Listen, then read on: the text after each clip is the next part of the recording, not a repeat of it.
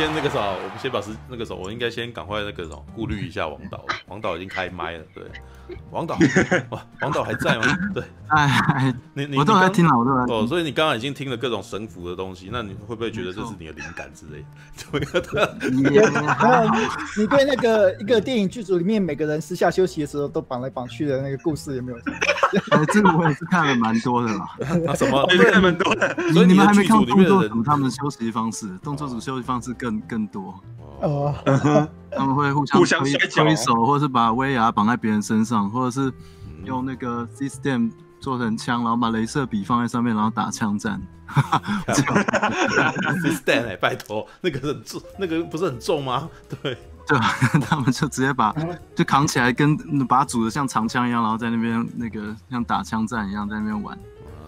嗯，没事的时候，很多很多很多组都有很多玩法。对，你看片场片场多么无趣啊，所以大家都苦中作乐，你知道吗？因为我们那边真的很无聊啊，我们那边真的就是一片青草原，你知道那个什么都没有，然后 对啊，你只能够叫饮料，然后叫着饮料可能半个小时才会来，你知道吗？真的真的真的，我我我会后来想说，如果我那个什么，他们这边如果持续还有工作的话，我是不是以后没工作，我要去那边当小蜜蜂之类的，你知道吗？就是对，然后我就雇佣一个雇佣一个女生，然后声称是我女儿之类，然后就 没有。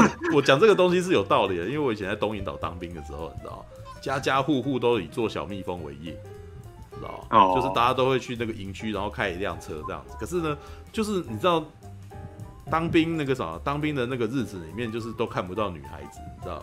所以如果你那个啥送小蜜蜂去，然后里面是个男人的话。大家对你兴趣缺缺，所以基本上呢，有女儿的话就请女儿开着那个什么小蜜蜂的那个发财车去，知道吗？然后大家就蜂拥而上围起来，这样，然后大家就每个人都很猪哥啊，今年几岁啊，然后之类，知道吗？然后相相对之下，那个家里面就是如果没有女儿的话呢，你就雇一个女儿，你知道吗？对，通常这些女，而且我就觉得很讽刺，因为那些女儿是大陆妹，你知道吗？就是从就是就因为我们那时候在东引岛嘛。所以那个你很你很难从那个本岛找到愿意来打工的一些女生嘛，对，所以基本上都是漂洋过海来的那种，知道？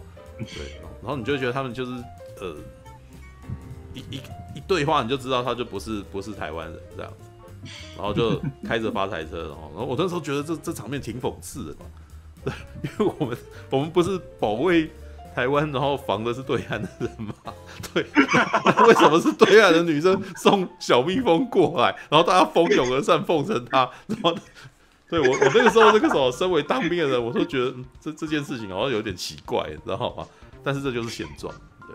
Right. OK，好，好，那个这啊抖个包袱，对，我们好，我们来访问王导吧。对对，我们好不容易那个时候有一个那个电影导演，然后那个什么加入我们的访问当中。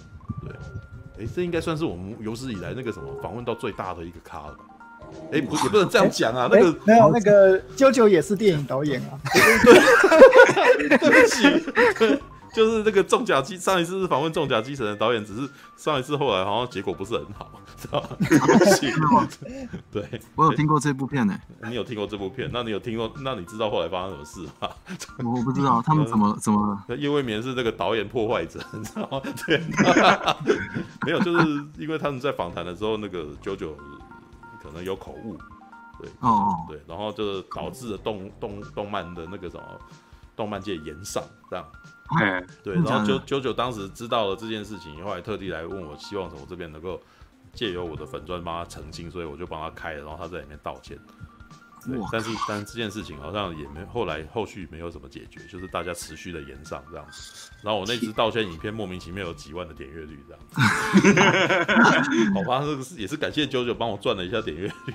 对，对，Alright，好像那个应该不会吧？那个逃出立法院。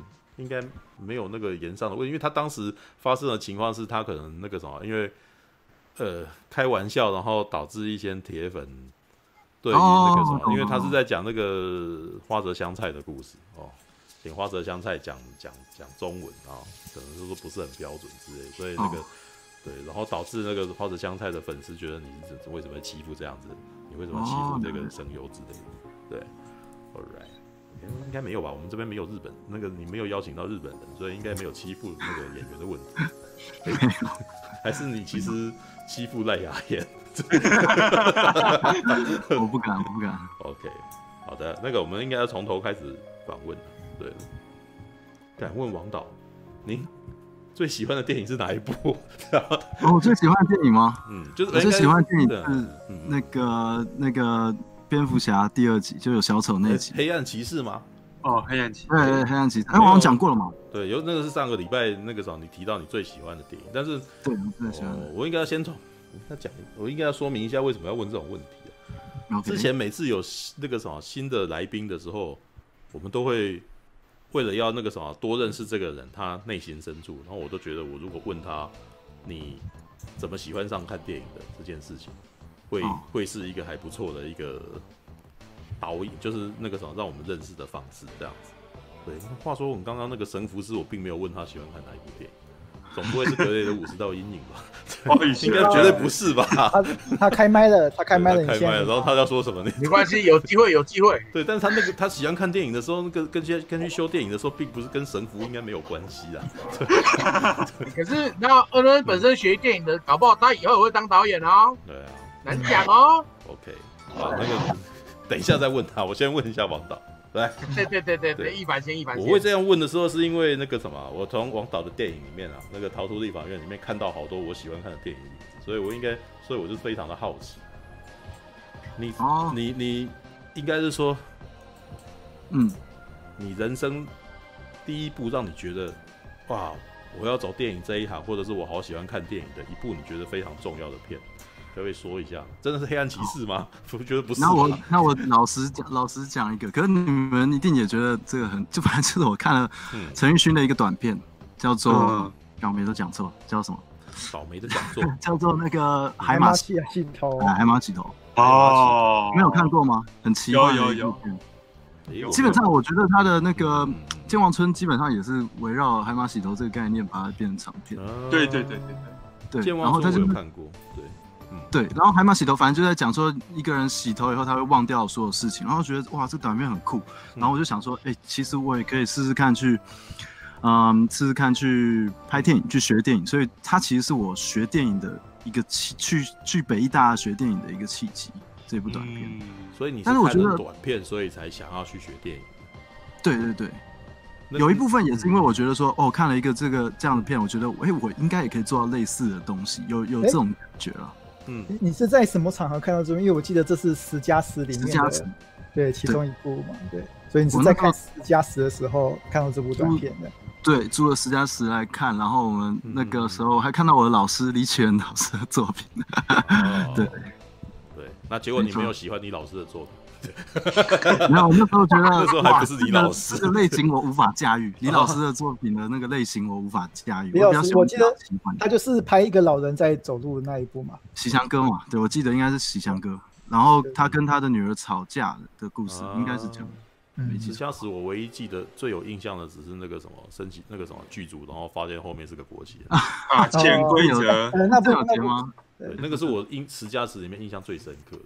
对，嗯，还有啊，还有张作骥有拍一部那个什么金门的那个，他们回那个什么，呃，那个是后来的，那好像那好像没有收录在十加十，是吗？哎，我有点忘记了，因为朱延平也有拍一部那个什么，哦，他好像也有在里面吧。朱延平是拍一个智启智的女孩，对啊，对啊，对啊，对啊，然后对对，有点像是他的那个抑郁的那个什么的后续的的哦，嗯，抑郁的后传呐，对啊。不过提到十加十，我有一个我听到的八卦了。嗯，对，里面二十支短片，有一支是真人真事本人演出的故事。哦，真的。对，这是我听到的故事啦。对，而且因为，对，就是那个，反正就是真人真事，然后那个本人演出是本人重新演出一次他们那一次发生的事情。嗯哼，对。对，那一篇还蛮恐怖的，对。哦，因为我想说，魏德圣也有拍一部，也是请林信台来演他们去参加 国外参加那个。哦，不是那一部。也是还是 OK，剩九部了，慢慢还是潜规则是真人真事改编。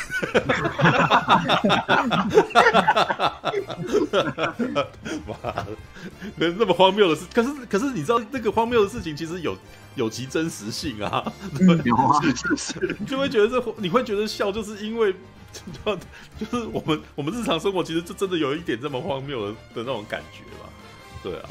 好，OK，好，那个也就是说，你是从陈玉勋的短片看到的，对，对，对。那可是，我觉得你的那个什么一些技法，感觉起来并不是完全没错，不是从这个来，跟他没关系。对啊，因为我我我呃，我在访问您的前一周，然后我就已经跟他聊说，我看《逃出立法院》这件事情，我就说我从里面看到非常多我喜欢的导演，而、嗯、而且是那种很喜欢拍那种黑色幽默电影的那种导演。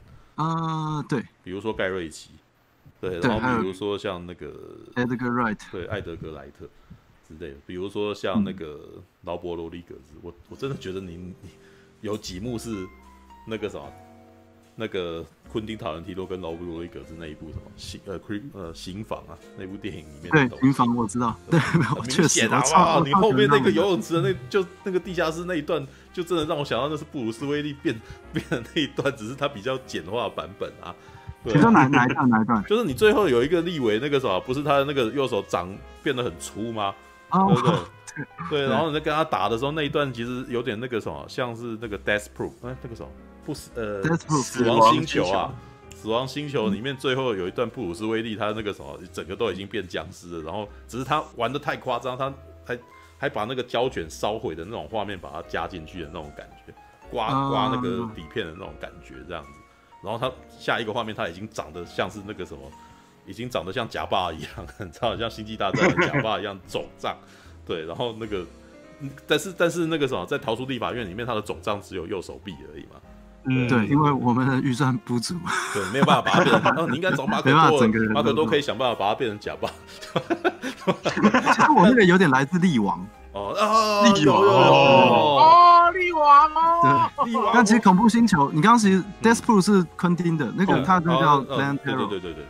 对，然后那个也有，那个也有一点，我我有把 reference 给那个，应该说那个我们的特效团队绝育工作室有把他们的这这一些 reference 给我看过，有参考，对，类似这样子。对，那个一看就觉得浓厚的，哎，我在别的电影里面看到啊的那种感觉，对，嗯，All right，互文性，互文性，互文性。不过好，我们应该从 从头开始说好，因为我看过你的那个动两动六，哦，对对对。你知道，你应该是有参加过去年的多斯棋子影展啊！我一定要感谢你，感谢你，让我得了一个奖。得奖，我有评，我是这一，就是我一是初审评审的其中一位，你知道？哦，你是初审评审。对，我要看一百部部电影，然后我就说，我靠妈的，这现在大学生怎么看电影，怎么拍电影拍的这么糟，糟？好了，对不起，那个时候我要这样讲，可能很伤害很多大学生。可是我大学生的时候也是那个样子啊。对对，对不起，就是。应该是说，在我们我好像去年那个时候，好像有跟大侠好像有一番争论嘛。对，大侠是帮他们辩护的，是吧？他说，这对他们来说本来就是一种练习的过程，这样子，所以这是他们练习过程的东西。对，对啊。怎么可能那个一个大学生四年之后突然拍出超级等级的短片这样？即使是家里，就我的了解，就我那个时代了解，即使是家里很有钱，拿到了说。文化部一百多万的片子，他们其实还是有点生涩。这是学生的价值，就在于说你现在有机会，还有机会做一些深色的东西，来把你的基础先打好，对，之后才有机会哦进行更好的作品这样子。对，我是，对我是觉得说一开始并不需要说对学生作品，对这么严苛这样。当然，当然也也有非常非常烂的作品啦，那种那种。对，那我们就没办法，但是还是有一些好的，但是有一些缺点的，那，要去要去包容他们这样，对，没有，我部分同意，对的，没有，我的，我当时，我应该要再重申一次我当时的感觉，就是好，但是你要容许我看了一百部的那种厌恶，你知道吗？因为太，因为真的很累，你知道吗？就是因为很多学校都把参加这种影展当做是他们的作业。对对，变成说就是真的有很多我刚才所说的真的很烂作品，也要被迫去参加，这样看看说能不能拿到一个奖之类的。没有，我就变成说你必须、呃。但是我得说了，因为《栋梁动作在里面真的是比较稍微不一样的东西。但是意思是说那个啥，在罗斯起子影展的那一百多部里面，我说我看到一间那个啥，台湾的影视媒体系所学生他们的一些那种共同性，你知道吗？嗯，有一些东西就是他们可能在很长很大一部分的人很喜欢继续玩疏离感，嗯，就是那个什么，从侯孝贤、蔡明亮以降的那种疏离感，就就发呆，知道吗？嗯，然后或者是玩意识流。知道不？乱剪也不能不是不是乱剪，就是他想要表达一些情绪，但是那些情绪他又不想要直接造言，因为他们可能脚本没有办法写的那么清楚。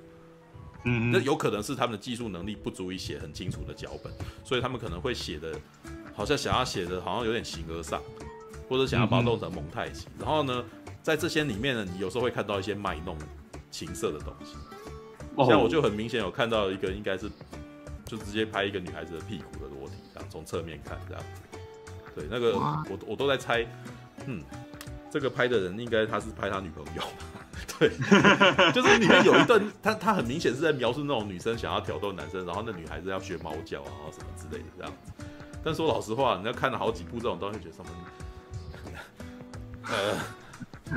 心灵受损。对，当然我理解啊，能连续看一百多个。就是呃，从我那呃，因为我在看那个时候的时候，我年纪大约是三十九岁。对，小镇今年四十，就是去年的事情，对不对？去年的时候看的时候呢，就是有一种三十九岁的人看二十几岁的人在强说丑的一种感觉，你知道吗？啊，对，就是哦、呃，你们好像想要表达某种性格上的意境，可是呢。呃，你们你们做出来的东西透露了你们只是社会经验没有很够的二十岁出头，你们没有进入社会的学生，所以你们有一种自以为在里头，对，然后做那种东西，就是我因为毕竟有工作过了一段时间，然后就是这这一段时间的历练还是多多少少会会会加深你的那个什么眼光的，对，所以等你在看的时候，你会突然间发现说你根本就不懂。嘛，对，但是你很想描述某种感觉，我知道，但是这种感觉再弄起来就很很。明明就不是这样子的，你过你你你太嫩，你就过几年就知道不是这个样子之类的的那种感觉，你知道吗？是，对，这样那这样的话可以话话可以转回来王导这边，因为他拍动两动动嘛，对。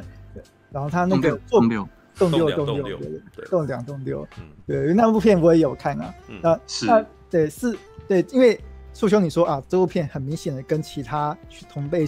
同辈学生作品，它是跳出来的，嗯、对，你也觉得他跳出来啊？那我自己看也，我也觉得很不错。嗯、那这样的话，哎，当时王导是什么样的感觉说？说哦，想为自己的学生作品做这样子的一个这样的题材呢？就像初兄所讲，哦，其他学生都还在做一些很不成熟的那种意识流的作品，很不成熟的疏离感作品。那是怎么样的情况？哎，让你想要拍动两六六六的？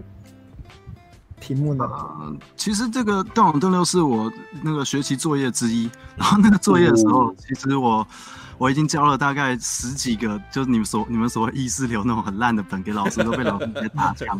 然后直接说你就就是不知道你在干嘛什么。然后我就然后又到了礼拜三，我们是礼拜四要上课。然后有人礼拜三晚上，我想哇靠，明天要交什么剧本，我都一个字都还没写。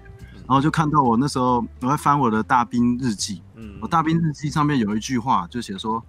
以后一定要拍一部战少的短片惊叹号，然后想说哇，我那时候为什么会突然想要拍一个战少短片？然后后面还有一个刮胡是说，因为这样很便宜，然后我觉得蛮好的 idea，就是然后突然当兵的时候的所有那些呃回忆都涌上心头，然后我《动两动六》的剧本是一个晚上就直接写完了，我这辈子没有写过这么顺畅的经验。其实之前有试写过几个动两动当兵的故事，但不是动两动六，就是比较像是，呃，当兵的鬼故事，就是当兵的一些闹鬼的故事。但是我那时候看到那个站哨的那个短片这句话的时候，我就直接写出了几乎跟现在的成品差一样的那个剧本。嗯嗯，对，是那个时候在在国军里面的经验，因为我们之前访问过那个韦忠诚嘛，韦忠诚说他画新世纪国军战士。完全是因为恨意，那你是，那你是什么样的心态？诶，觉得说你想要做这样的题材的？因为其实我在当兵的时候，呃，我有一度觉得自己被军队同化，就是我一直不想要像我学长那样对我很坏。可是，当那个学学弟进来的时候，你真的会很想要就是掌握那个特权，你会很想要保留学长传下来的那些规定。其实我们跟那时候跟我们同梯讨论过，学长留下了很多陋习，比如说什么刚进来几个月不能坐沙发要站着啊，或什么这些，就是到我们这届的时候我们要废掉。可是那时候就会发现说，哎，这样我们就没地方坐，我们就没有沙发坐，所以就是就会那时候会有一种想要。掌握住特权的感觉，但最后还是、oh. 最后还是没有了，就觉得这个东西真的要废除，不能不能就是一直这样就是欺负学弟，我觉得这样不好。嗯，所以我我那时候有一度面临这个心心结，就是我居然居然就这么容易被一个体制给那个改变，嗯、所以当时在讲这样的故事。嗯，是栋梁栋，那这是栋梁栋六嘛？那呃，你的您的毕业做《伏魔殿》应该是栋梁。栋六在更之前还是更之后的？更之后，更之后哦，更之后。你有看过伏魔殿吗？有看看过伏魔殿的。然后其实跟栋梁栋六比起来，我个人是，嗯嗯。来，我补充一下，那个那个一凡不是把伏魔殿给我看嘛？我不是问你说能不能放到那个直播的群组里面给大家看？对对对，所以我就给给大家看。有。然后陈佑一看完说：“我干，伏魔殿他超喜欢的。”对，就是两部比起来啊，我好喜欢伏魔殿的感觉。嗯，对，是。不过现在我也喜欢栋梁栋六。有我我也看了，我也看了，因为那时候我是看那个群组里面的。嗯。啊。我也嗯，导演导演可以先聊的，导演先聊的。呃 呃，伏魔殿是我毕业制作，对，然后它其实就是就是，我我个人觉得还是要进电影院看，因为我做五点一声道，然后那个很多画面啊，在闪烁的时候，你进电影院才感觉得到那个快感。我自己觉得，嗯，我很我我每次在电影院看伏魔殿的时候，我都会一边一边跟每一首歌一起唱歌，然后会吵到我旁边的观众。哦，那他应该蛮适合做那个什么金马影展的那个什么，那个不是有一个那个项目就是唱歌的项目吗？对啊，这应该可以可以加进去里面。希望他们会说，right，五点一声道，哎，毕业做做五点四一声道，其实挺花钱的。我干超贵，花了十万块。因为我说老实话，我是到了做了我现在这一份工作，我才真的体验到五点一声道这个东西。老实说，这是一个新的领域，你知道？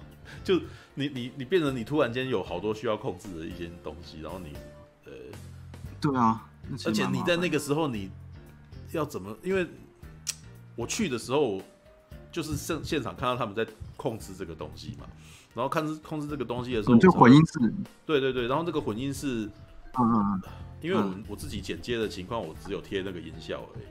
我们其实不会有那个左右声道的概念，对，我们就是一轨一轨一轨，然后到最后越来越大声，就是我们自己平常剪接的嘛。对对对，但是对弄到五点一的时候，我其实会觉得说，哇靠，那有好多事情要重新开始去记。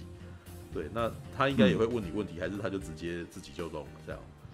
就是没有我们，因为我跟那个混音师很熟，他也是做那个同治立法院的混音师。呃，嗯，然后然后我们就刚做完那个立法院，其实我们俩耳朵都已经快爆掉了。那个逃立法院时间太赶了，我们已经两三天没睡觉。然后说，哦，现在要弄伏魔殿嘛？我说，对，我们就赶快把它用完。然后就我们就连着这样用。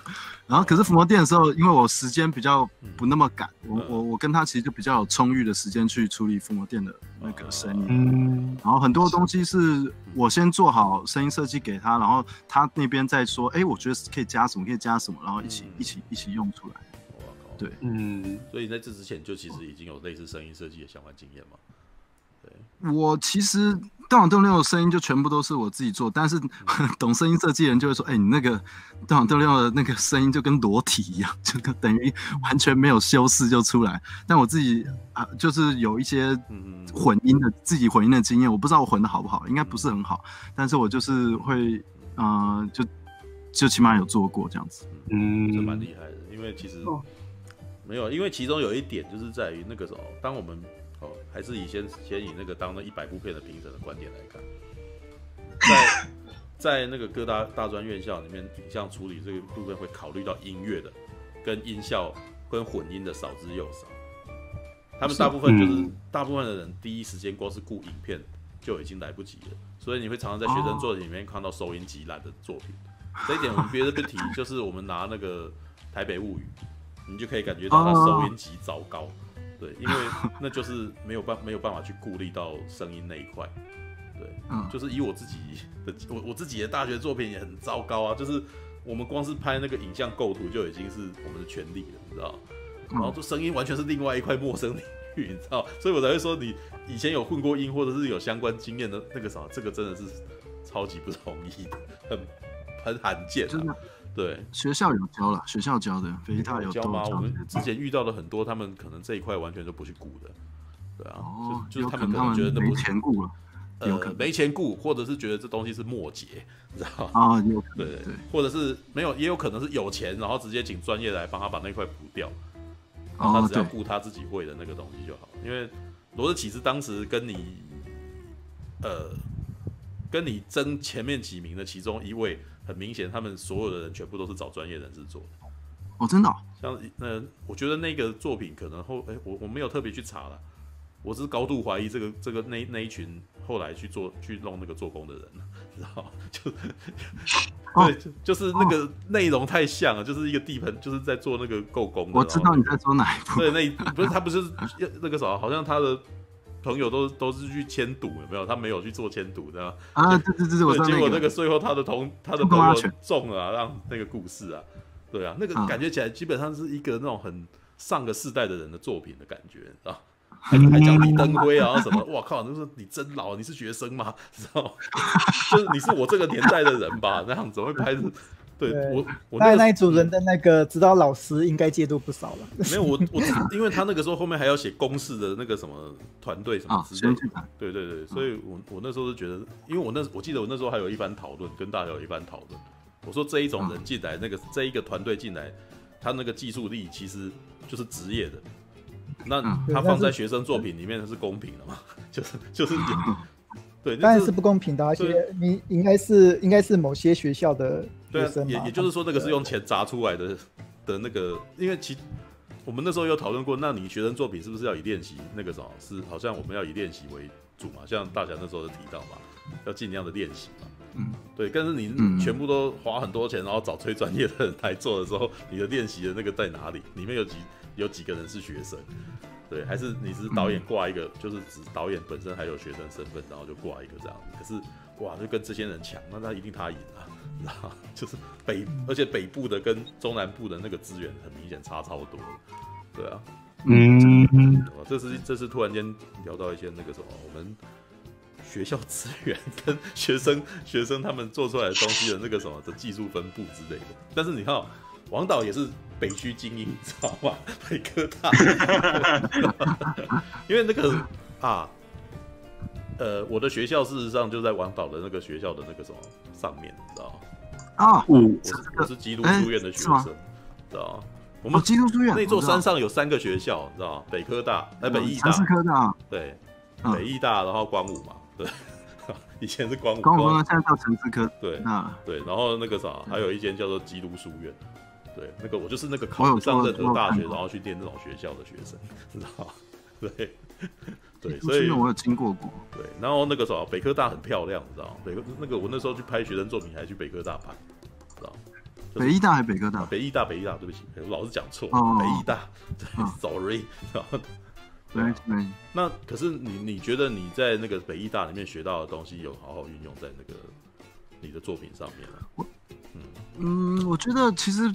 北大最有趣的就是说，老师他们大部分是，希望你自己找到自己的一条路。他们会以他们的经验告诉你说，他们觉得这样不行，或者是这样有可能可以。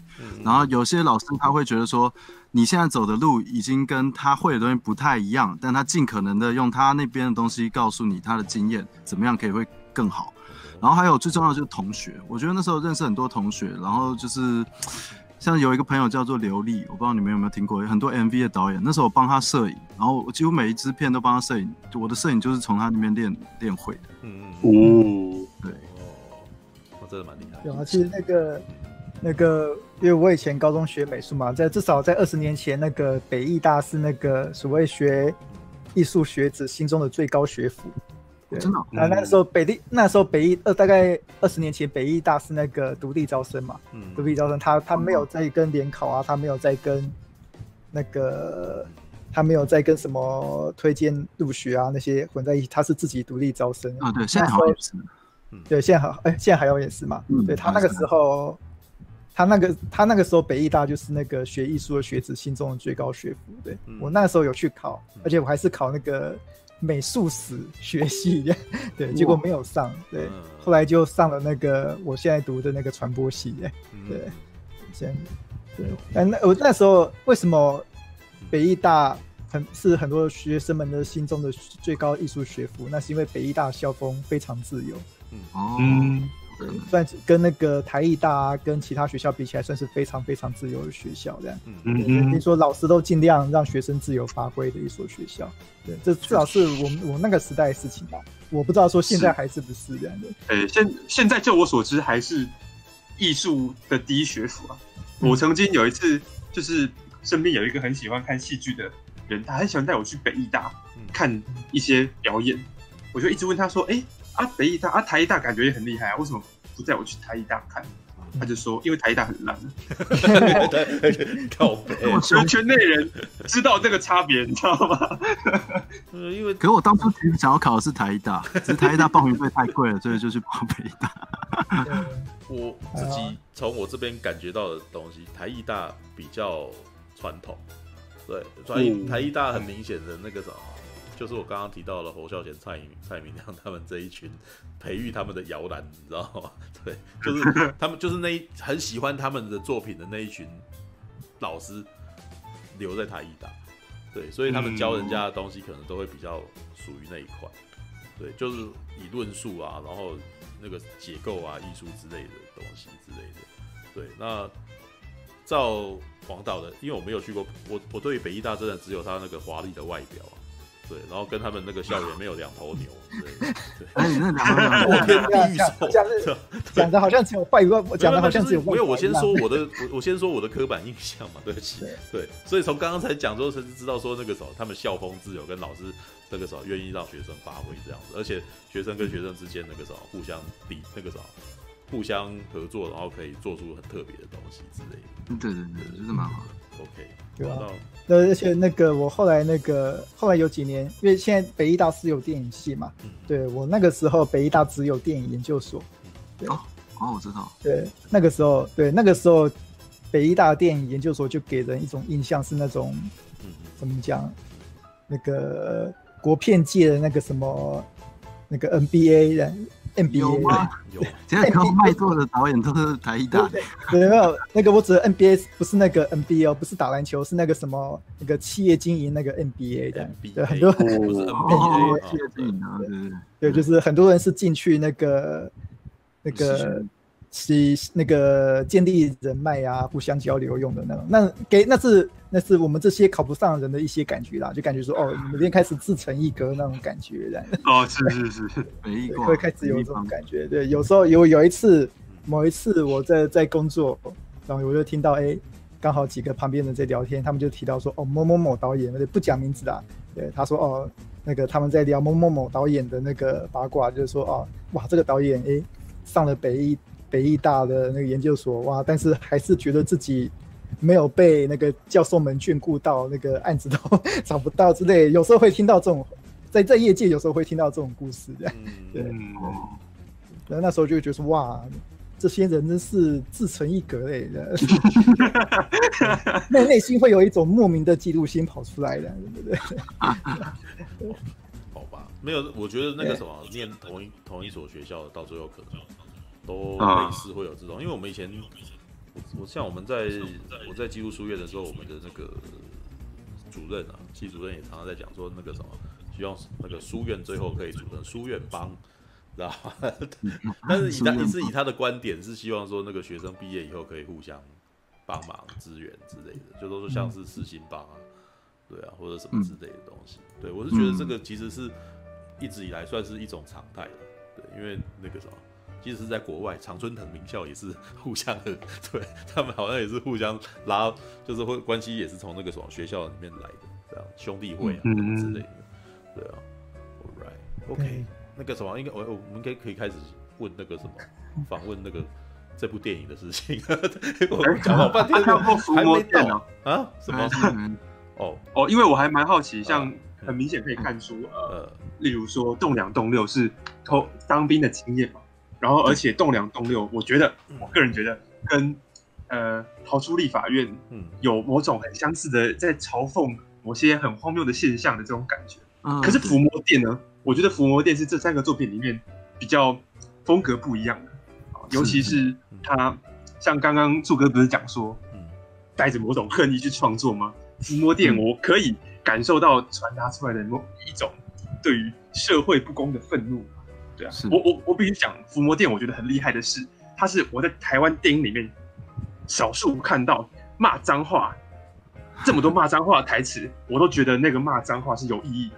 不是只是为了我想要耍本土，还是我想要耍流氓，我骂脏话。因为台湾黑道片很常犯这种错误。可是伏魔殿好的里面的骂脏话台词，我是有感受到他什么时候什么点，然后呢骂脏话，突然的音乐断掉，然后呢或者说突然什么画面出现，然后有某种还是有某种意义在里面，不是只是为了骂脏话而骂脏话。我还蛮好奇说，哎、欸，这部片的嗯创作的怎么会发想这个故事啊？嗯对，呃，我先非常感谢你有注意到这一点呢，因为我觉得应该不会有什么人注意到这一点。我们那个其实他只骂一句话，他只骂他只骂干你娘老鸡掰，可是他每次骂的时候，他心里想的东西都不太一样，就是就是都，而且我们的设定是，他只知道这句，他只知道这句脏话，所以说他只能用这句话来表达他各种不同的那个愤怒。那这个故事其实最早的时候，其实。这个是很很很隐晦了，但是这是在讲更生人的故事，那两个人都是光头，对，然后然后然后其实就是说，只有更生人才懂更生人的痛苦。然后为什么会想要影射这个故事，是因为我大学的时候有一个冤狱的那个人来，一个被冤狱的人，很有名的被冤狱案的一个人来我们学校演讲，然后讲说他到当初是怎么样被那个陷害啊，然后那个打这么久的官司。终于证明他清白了，可是出去他找工作，没有人要用他，大家都觉得他是强奸犯。就算他已经证明他自己清白了，还是没有人要用他。嗯，那那其实伏魔殿是从这个地方发想出来的。嗯，诶，那我我会觉得说，你对那个男女主角那种最后结尾那种宿命观，你是否会不会觉得说，就像你给讲给那个更生人设定，你最后你是觉得那个更生人的这样设定？你觉得这个社会对他们而言，终究是悲观的结果吗？因为我看着你那个结尾的感觉，让我感觉是这个样子的。我的结尾的感觉就是说，其实所有他们的暴力都是外界造成的，就是说，不要以为杀人犯就是因为他天生爱杀人，没有，那其实就是因为我们社会给社会，不管他犯了什么罪，一定一定都是社会的，呃，冷眼旁观啊，或者是什么其他的压力造成的。那所以他们一直这样。线的循环就是太保最后其实他的结尾就跟他的开头一样，他一直没有走出那一天。嗯，是哦。那怎么会一个回圈嘛？对不对？嗯，这是，一个回圈。嗯，怎么会想到用呃用那种妈妈祖？那是那是妈祖吗？我有点忘记了。虚构的一个神，这虚构是虚构的一个神，伏魔娘娘。对对对，就是怎么会想到用宗教来跟你想讲这个更生人的事情去做一个连接？因为其实我一直觉得说很多事情啊，嗯，我不喜欢就是很多人拍片，他就是要讲什么议题，他就真的丢那个议题，然后拍的有点，你也不知道他是不是根据真人真事改编，就有点纪录片式。我觉得还是要包装一下，就是让人感到，嗯，我喜欢让人家感觉到一些开心或愉悦或爽感的感觉之后，再来反思这个议题本身，就算。这样做的话，好处是，就算他没有想到你要谈的那个议题，那他他还是会得到一些，嗯呃，比如说快感，或是得到一些他可能会觉得痛苦或反思之类的东西。每个人的呃看完的感觉都不一样。但如果你是拍那种很议题片，他看完他可能。甚至会得到反效果，因为他看了以后觉得说，这议题跟我有什么关系，就就他就就忘记了，然后觉得不好。那那我觉得神这件事情就是说，它象征一个最高权力，然后没有人知道他是对对的还是错的，也不知道谁谁说他是神的，就跟最高法官，你也不知道他为什么是最高法官，你也不知道他说的到底是对的还是不对，而且他们俩都是被高高那个讥讽在一个台上，你根本碰不到他们的那种感觉，所以用神。来来来，象征、哦。对，这伏魔殿里面大概是在呃台湾的电影，我看过台湾的影片或者电影里面，少数是那样子去玩这个那叫什么上上身，诶，啊，就是就是啊，这叫什么？其实就应该就叫上升，附附身神明。对啊，我哇，看看了吓一跳，居然有人可以想出这个 idea 对啊，怎么会怎么会想到？其实我那时候完全就没有参考任何那个，我就刻意要架空一个神，然后也不跟真正的那个呃民俗记忆去做乡土研究啊，那个什么就是田野调查，我都没有做。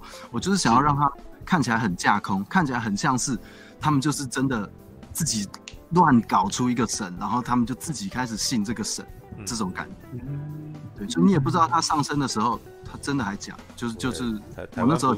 但台湾不是真的还蛮多这种的吗？我我我之前就一直觉得台湾是一个很奇妙的地方。其实台湾人的精神心灵其实是非常寂寞跟脆弱。嗯，所以我们三步一小庙，五步一大庙，然后我们常常会有一些很特殊的教团跑出来。对，那那些这些教团又莫又又很特别、很莫名的，就是会真的有非常多的人支持。好，我在此也不会讲什么。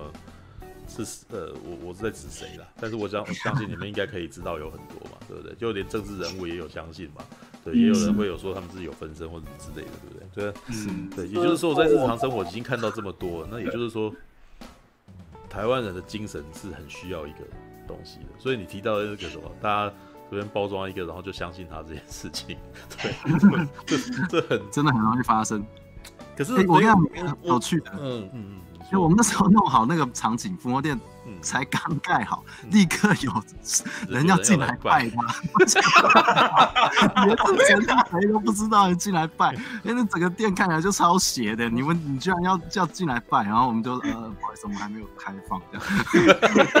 你你不好意思跟他讲说这个不是真的，这个真的不敢跟他讲说这个不是真的，我们只是拍点说我们我们还没有开放这样。好啊，那个应该是这么说的。我是觉得那个我们，可是台湾对我好，先我先分享一下，我觉得台湾人对于宗教的这种观念，我自己看到的感觉。我们对于我我我我记得我之前好像跟在在时光里面有讲过我的感觉。我们对于宗教啊，台湾人对于宗教是，其实你要说他们对他是憧憬嘛，我又觉得好像不是。我觉得他们好像在崇拜这件东西的时候，心中存着是比较像是利益交换的概念。啊，对，所以比如说你会看到很多人那个什么去拜这个神，是为了有他们有所图的，他们希望能够获得一些需求。对，那接下来需求可能他们就是真的是一种利益交换，在他们的宗教概念里面，这些神明给你这些东西，然后你要来还愿，啊之类的。对，那你不还愿，如果你的愿望没有达成的话，这个神立刻就会被丢掉。你知道，就是就，所以你会看到很多因为没有实现愿望，然后而被遗弃的神像之类的，就有这种事情。对，然后我我那时候就觉得说，哇，那个我们对于神的概念，我们对于神明的概念，事实上真的是一种，你你你是你是害怕他吗？你是敬仰他吗？或者是你是像那种呃，像基督教文化那样子，哇，你他至高无上吗？然后你只要相信他吗？好像不是诶、欸。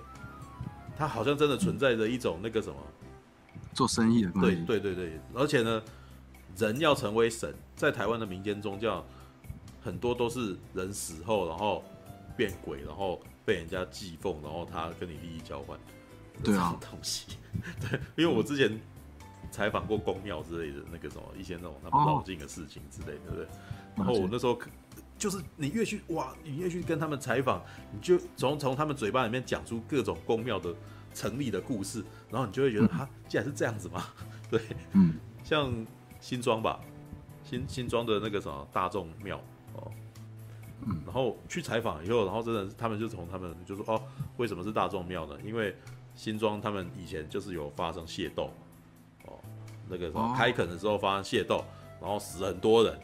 哦，然后有很多无名尸，然后造成地方上很不安宁，对，所以那个什么，他们就把这些、这些、这这些不知道是什么名字的那个什么的兄弟们，好，我一直在我一直在斟斟酌要用什么语言来包来讲这件事情，对，然后 对，然后他们呃就有文文就有文武，你知道，文武两尊，你知道，对，文呢基本上就是病死的，哦。然后自然死的，哦，好，武呢，当然就是被打死的，你知道，就是械斗而死这样子。然后呢，他们事实上是数量众多，然后后来被聚集聚集成文跟武两尊。嗯，对，所以我那时候听的时候觉得哇，这好特别哦。就是我们以前好像都会认为说，好像那个呃，以我以前念教会学校的那个信仰来讲，或者是我看宗教比较学，就我也还有修过这门课。哦，对，应该是说，应该是在过往一些比较大的宗教，他们多半这些人那个神啊，神明是必须要有那个什么一些事迹的。比如说像释迦牟尼，对不对？比如说像穆罕默德的那个，虽然穆罕默德不是神啊，对，或者是像耶稣，他们可能是必须要为人奉献啊，他必须要有很高洁的品德啊，然后他悟出了一些东西，然后他再被人家尊为神，对，对。那当然跟希腊神话那种又是另外一种不同的体系，对。但是台湾的民间宗教的特殊之处是，人是可以，呃，人人是可以变成神的，对对，然后。对他本来如，而且他变变成神，还是被人这边认可为神，对，对就是就是，然后他可能本来是鬼，然后对对对，这这跟日本的那个幽灵又是完全不同的，完全不同的东西啊，不太一样，对，真的不太一样。我们对于灵魂观不太一样，对我们对于那个往生后的世界，还有一个非常严密的社会组织观念。对 对，对我我还记得有人分享过一个，然后我还有阶层类似总经理啊、科长啊什么之类的那种东西，对吧？然后我那时候觉得哇，这个，哎，但是可是我真的觉得很有趣，因为经过你这一这一番这么组织化的那个细密程度以后，你还会相信神秘学吗？你知道吗？我那时候都会觉得，你这么逻辑性的东西把它套起来以后，你应该不太相信的吧？对，但是我觉得他们，他们都很难说的。对，但是我真的觉得台湾的这个个性就是宁可信其有。对对，就是就是那种状态，你知道吗？耶稣不是人嘛？嗯、这个好了，那个我如我如果探究这个东西，可能有些人会疯掉，所以我不要探究耶稣是不是人这件事情，这个就歪了，对不起。对，不要讲。嗯，然后我觉得我们把那个话题拉到那个什么主线吧，因为那个什么，因为刚刚提到两部短片，也不是那么多人看过了。对，就变成大家可能会觉得我们是自说自话，对，对尤其是对，我觉得《斗鸟斗六》可能还比较多人看过，《伏魔殿》是真的比较少。对，《斗鸟斗六》应该应该也没有多少人看过啊，哦，应该真的没有多少人看过。好吧，《斗鸟斗六》只有评审看过。也有评审看过，还 还有我们这些人看过，还有影展片。你那个王导看，你你自己有没有想要把它公开了？就因为啊，哪一个？对，我说你那两你你的那个两部作品《伏魔电影。其实有人问我说，要不要两部合在一起，然后我们上映一下？就是就是，然后就是觉得说也可以啊，就是如果如果成本不那么高的话，也可以上映一下。OK，好，这个就再再再看以后有没有机会啦。对，Yes，好，来那个逃出立法院。嗯，我逃出立法院。呃，我想先问一个非常非常核心的一个问题，这样。嗯，OK，就是那个虽然这部片已经上映了好几个礼拜的嘛，对他那个他的票房数字大概也大概也心里有底了嘛。对，那我想知道的，对，我想知道，对，你们一开始你们自己内部预估的票房跟现在的票房差距大概有多少的？哎，我觉得这个很有趣，因为那时候我我们大家都知道，我们监制是汉贤哥嘛，就是汉朝影视台。其实他那时候跟我讲一句话，我觉得很有趣。他说，他其实做过这么多电影，他最没底就是这部，他完全不知道这部会卖多少。他只知道他当初做红衣小女孩的时候，每个人都告诉他不能做，可是结果大赚。然后做逃出立法院的时候，大家也都跟他说这个不能做，一定会赔。但他还是非常支持我，就是他还是想要做做看这个不同类型的东西，因为他是说他觉得在台湾这个市场，就是他想要打开一条新的路，就是就算卖不好也没关系，但是起码呃做出一个那个以前没看过的东西，当做开门砖，就是说让让大家看看说这市场的潜在的可能。虽然说我们现在做出来，其实我们做出来的这个反应，我自己是觉得还行，就是说因为虽然票房卖不好，但是。喜欢这样子片的人其实还是有，而且好评就是这部片的得到的好评还算是不少，嗯、所以其实我们还是有，嗯，稍微可能就是说，在这个在开发这个市场嘛，嗯、就是说用不同的类型的东西去看待，嗯、而不是直接用票房来看待这个成败这样子。嗯嗯，是。是。因为那会问这个问题，是因为其实我们那时候第一周看完了，我那个我们几个。都算蛮喜欢这部片的，可能那时候我们在第一周直播的时候，我们那时候就讨论到一一个东西，就是其实我们那时候心里虽然很喜欢，但是我们那时候心里也感觉到说，哦，这其实并不像是台湾一般大众会喜欢看的东西呢。那其实这这些东西我们知道，其实那些哦，在国片界。跑好几年的那些行销啊、制作人人员啊，他们其实应该也知道这件事情。他们那那那么，这这么有胆量的一个计划，一开始是怎么发生的？对，这在这一个哦，大家都其实都知道这东西应该很难拍的情况下，这个东西是怎么发生的？怎么？其实首先是那个我们的编剧之一简士根士根哥，他跟汉贤说，他很想要拍一个活尸片。然后汉贤就说要拍可以，但是要找一个最接地气的地方发生在这个，然后他们就想到立法院嘛，就是活尸病毒发生在立法院，感觉会很有趣。嗯，当初其实我觉得他们是从一个不是从商业角度来看，而是从他们想要做什么东西来看。嗯，所以他们是喜欢这个题材，然后喜欢，嗯、呃，喜欢我的那个动两动六岁才把这个案子这样凑起来。中间有好几度就是要停拍啊，因为就是知道。预算什么的东西不太就是划不来或者什么，反正各种问题啦，就是最后还是拍完了。其实我也还是蛮庆幸说最后这个东西有拍出来的。嗯嗯，对。所以这这部片是那个汉朝那边先他那个汉朝那边要制作，因为我看他那个投资公司一大堆嘛，对。所以这边这个案子是汉朝主导的，对。汉朝主导，对。是汉朝主导，就是汉朝这几年。还还蛮还蛮敢拍片子的，对，就就目前看下来，那、嗯、那些谁是受害者啊？谁是被害者？对对对，是被害者逃出立法院啊？对对，对，他们还蛮积极的，对。就你这样子跟他们合作下来，你觉得跟他们合作的感觉是怎么样的？对，我必须老实说，我刚开始跟他们合作的时候，就是蛮常吵架，就是因为我们、哦、我们刚开始的那个意见不是很合，可是后来慢慢就觉得说。呃，好，反正我就是想要把这个片子拍完，因为汉贤有说，如果我们意见如果这么不合的话，其实也可以就不要做。嗯、但我后来觉得说，可是这很可惜，就是如果可以把这个案子做完的话，呃，还是比较好啦。而且我觉得汉贤他很多的 idea 其实也是，毕竟他是监制，他还是要负责成本跟那个预算，还有那个呃回收这些考量，而且他要面对投资人，他压力一定比我更大。所以我就想说，那那那我还是。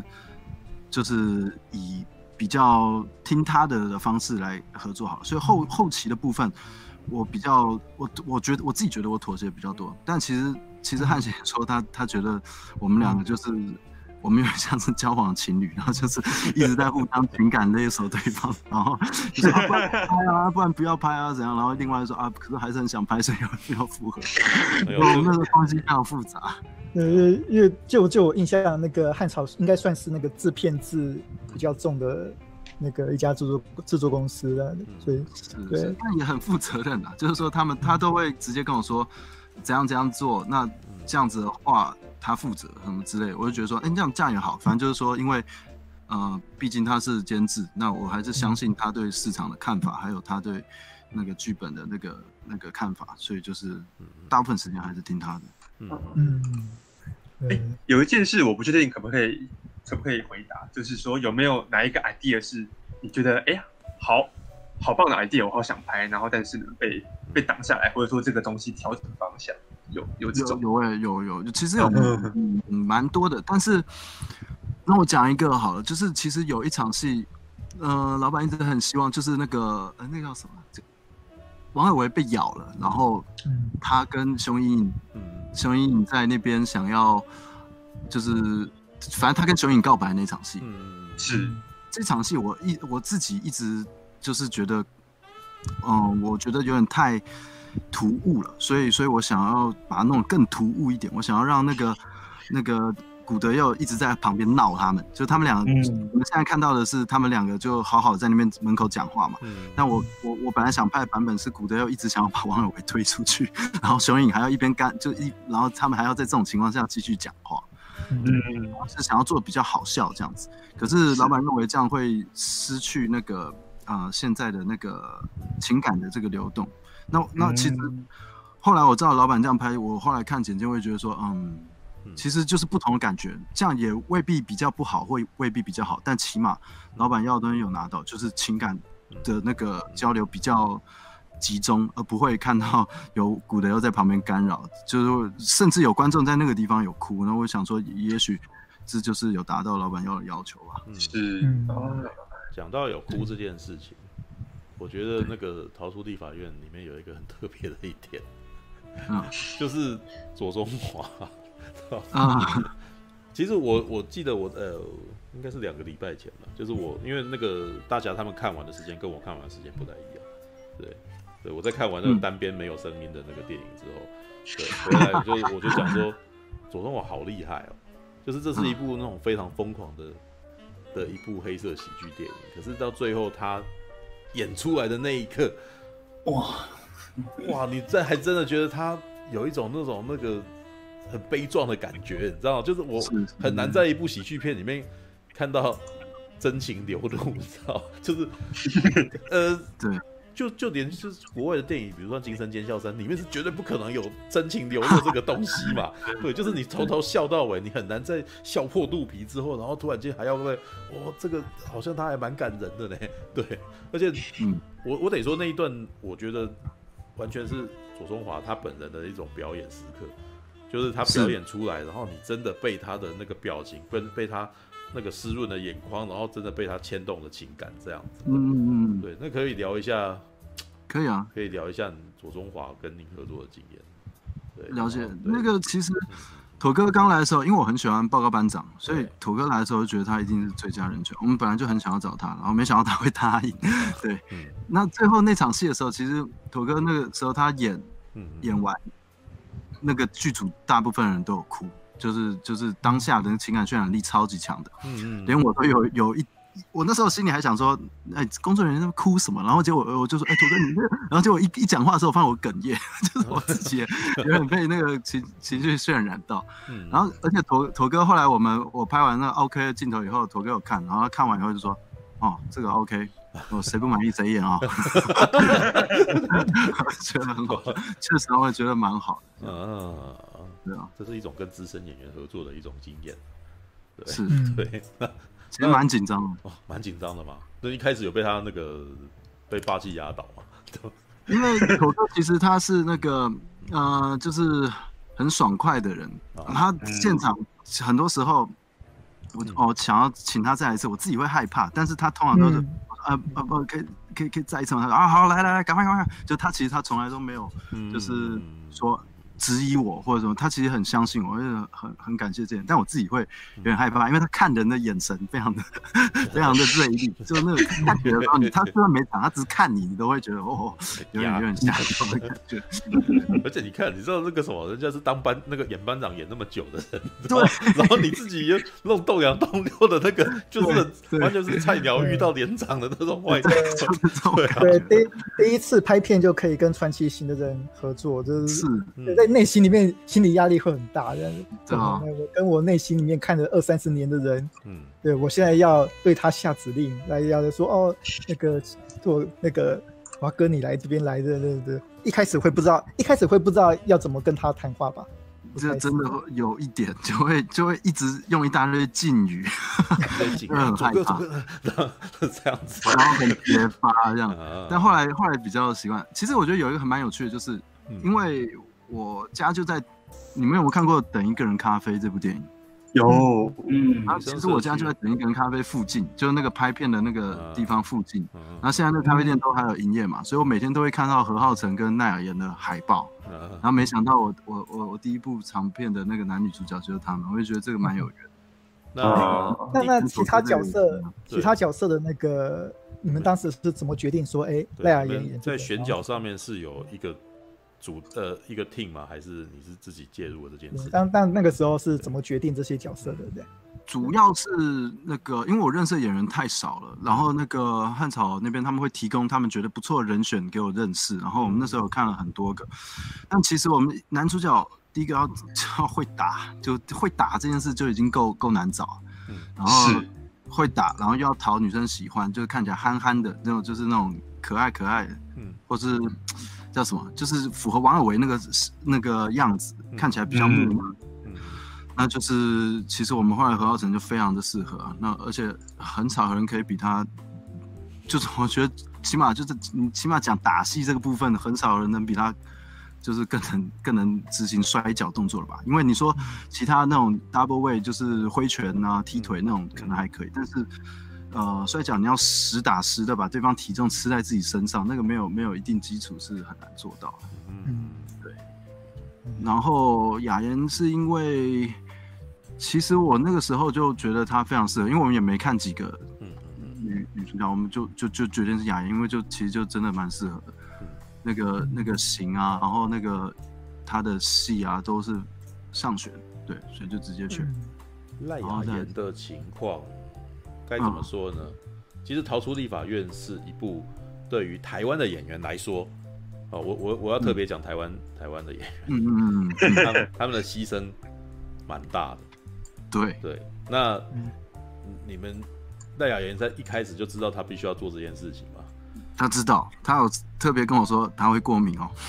我说 我们会尽量找你不过敏的血浆，我们试了几个让他不不会过敏的血浆给他用，但还是后来还是无法避免的，他还是有一些过敏。啊，嗯，对。那呃，因为逃出立法院里面啊，你们常常让戴雅妍做出摔跤技的动作。哦，对。对那那个时候是有使用替身，还是他真的要这样做？欸、其实他超强的，他他基本上所有动作都做得出来。他替身只用了大概一两次，就是只是因为他的动作没有那么漂亮，或跳的没那么高，他动作都可以做完前段跟中段，可是中间要跳起来的那个，可能他跳不够高，所以中间那个跳起来的部分要换替身而已。不然其实几乎全部都是他自己做。哦，那。这这些动作在之前是会有一个训练吗？应该是要有有，我们训练蛮久了，我们大概训练了有一到两个月吧，嗯，应该有起码一个月，对，嗯嗯嗯。那呃，因为你我觉得你们动作算很复杂的了，嗯，非常。说实话，其实我很少在台湾电影里面看到这么复杂的的组的那个什么的组织性的镜头跟那个他的那个套招，对，那。你们在这件事情上面，你们的规划是怎么怎么开始的？你们有做分镜吗？啊、或者是你们有先试做一些那种动态分镜之类的？尤其是那个战史馆那一段，嗯、那一段我非常喜欢的。嗯，谢谢，我也很喜欢那。因为其实我跟我们动作导演黄泰伟已经合作过很多次了。嗯，就是他是一部短片叫《闪焰假面》的导演，是演员，他本身是摔角选手。嗯。然后其实我第一次拍动作片当摄影师，我我当闪焰假面摄影师，就就我就就从他那边呃接触到摔角，然后之后又陆续帮他拍了几部动作片，我们两个合作啊，伏魔殿的动作导演是他，我们已经非常熟悉了。哦、那然后他就想要，其实我们那时候就讨论说，剧本最适合这部片的动作就是摔角，因为摔角隐含着打假的这件事情。大，你看，你做表演，所以，好讽刺啊，对不对啊？所以，所以我们就决定说，而且我一直很，其实我那时候就连 John Wick 我看了都觉得说啊，不就一直在那边挥拳踢腿，又觉得很无聊，丢东西，就觉得不好玩，我就觉得说我们来做一个酷的，就是全部都用摔角。不可以出拳这样，OK 啊？他这个以后他就啊好，那他就而且他正好是摔角选手，他就把他所有喜欢的招全部都放进来，然后呃，我就他们他们他跟他的那个其实也是另外一个动作设计叫做李兆鹏，他们想好以后就找我去，然后我就直接拿摄影机把那个其实当下是用拍的就把这个动作分镜拍完，我根本没有画，我就他们做什么动作，然后我们讨论一下。然后就拍，然后我回去就把它捡起来，然后就变成了我们的动作 reference，然后给演员看，演员看是直接傻眼，说这个 好像有点难，但后来他们全部都做到，我就觉得蛮厉害。嗯，那弄完了以后，他们那个什么什么感想，你知道？因为你你刚刚有提到说，他们可能一开始就觉得这这也太难了吧，这样子。陈浩成有点 N，他自己说的。回到刚刚的话题，他说他就是他就是觉得蛮爽，他觉得那个可以这样这么多动作那个去训练他，然后哎他本身也喜欢摔跤，他觉得嗯拍完蛮开心的。嗯嗯。那其他人我就不太确定，我没有没有听他们说他们拍完的感想，大概也不会就起码啊有些演员像周黄哥。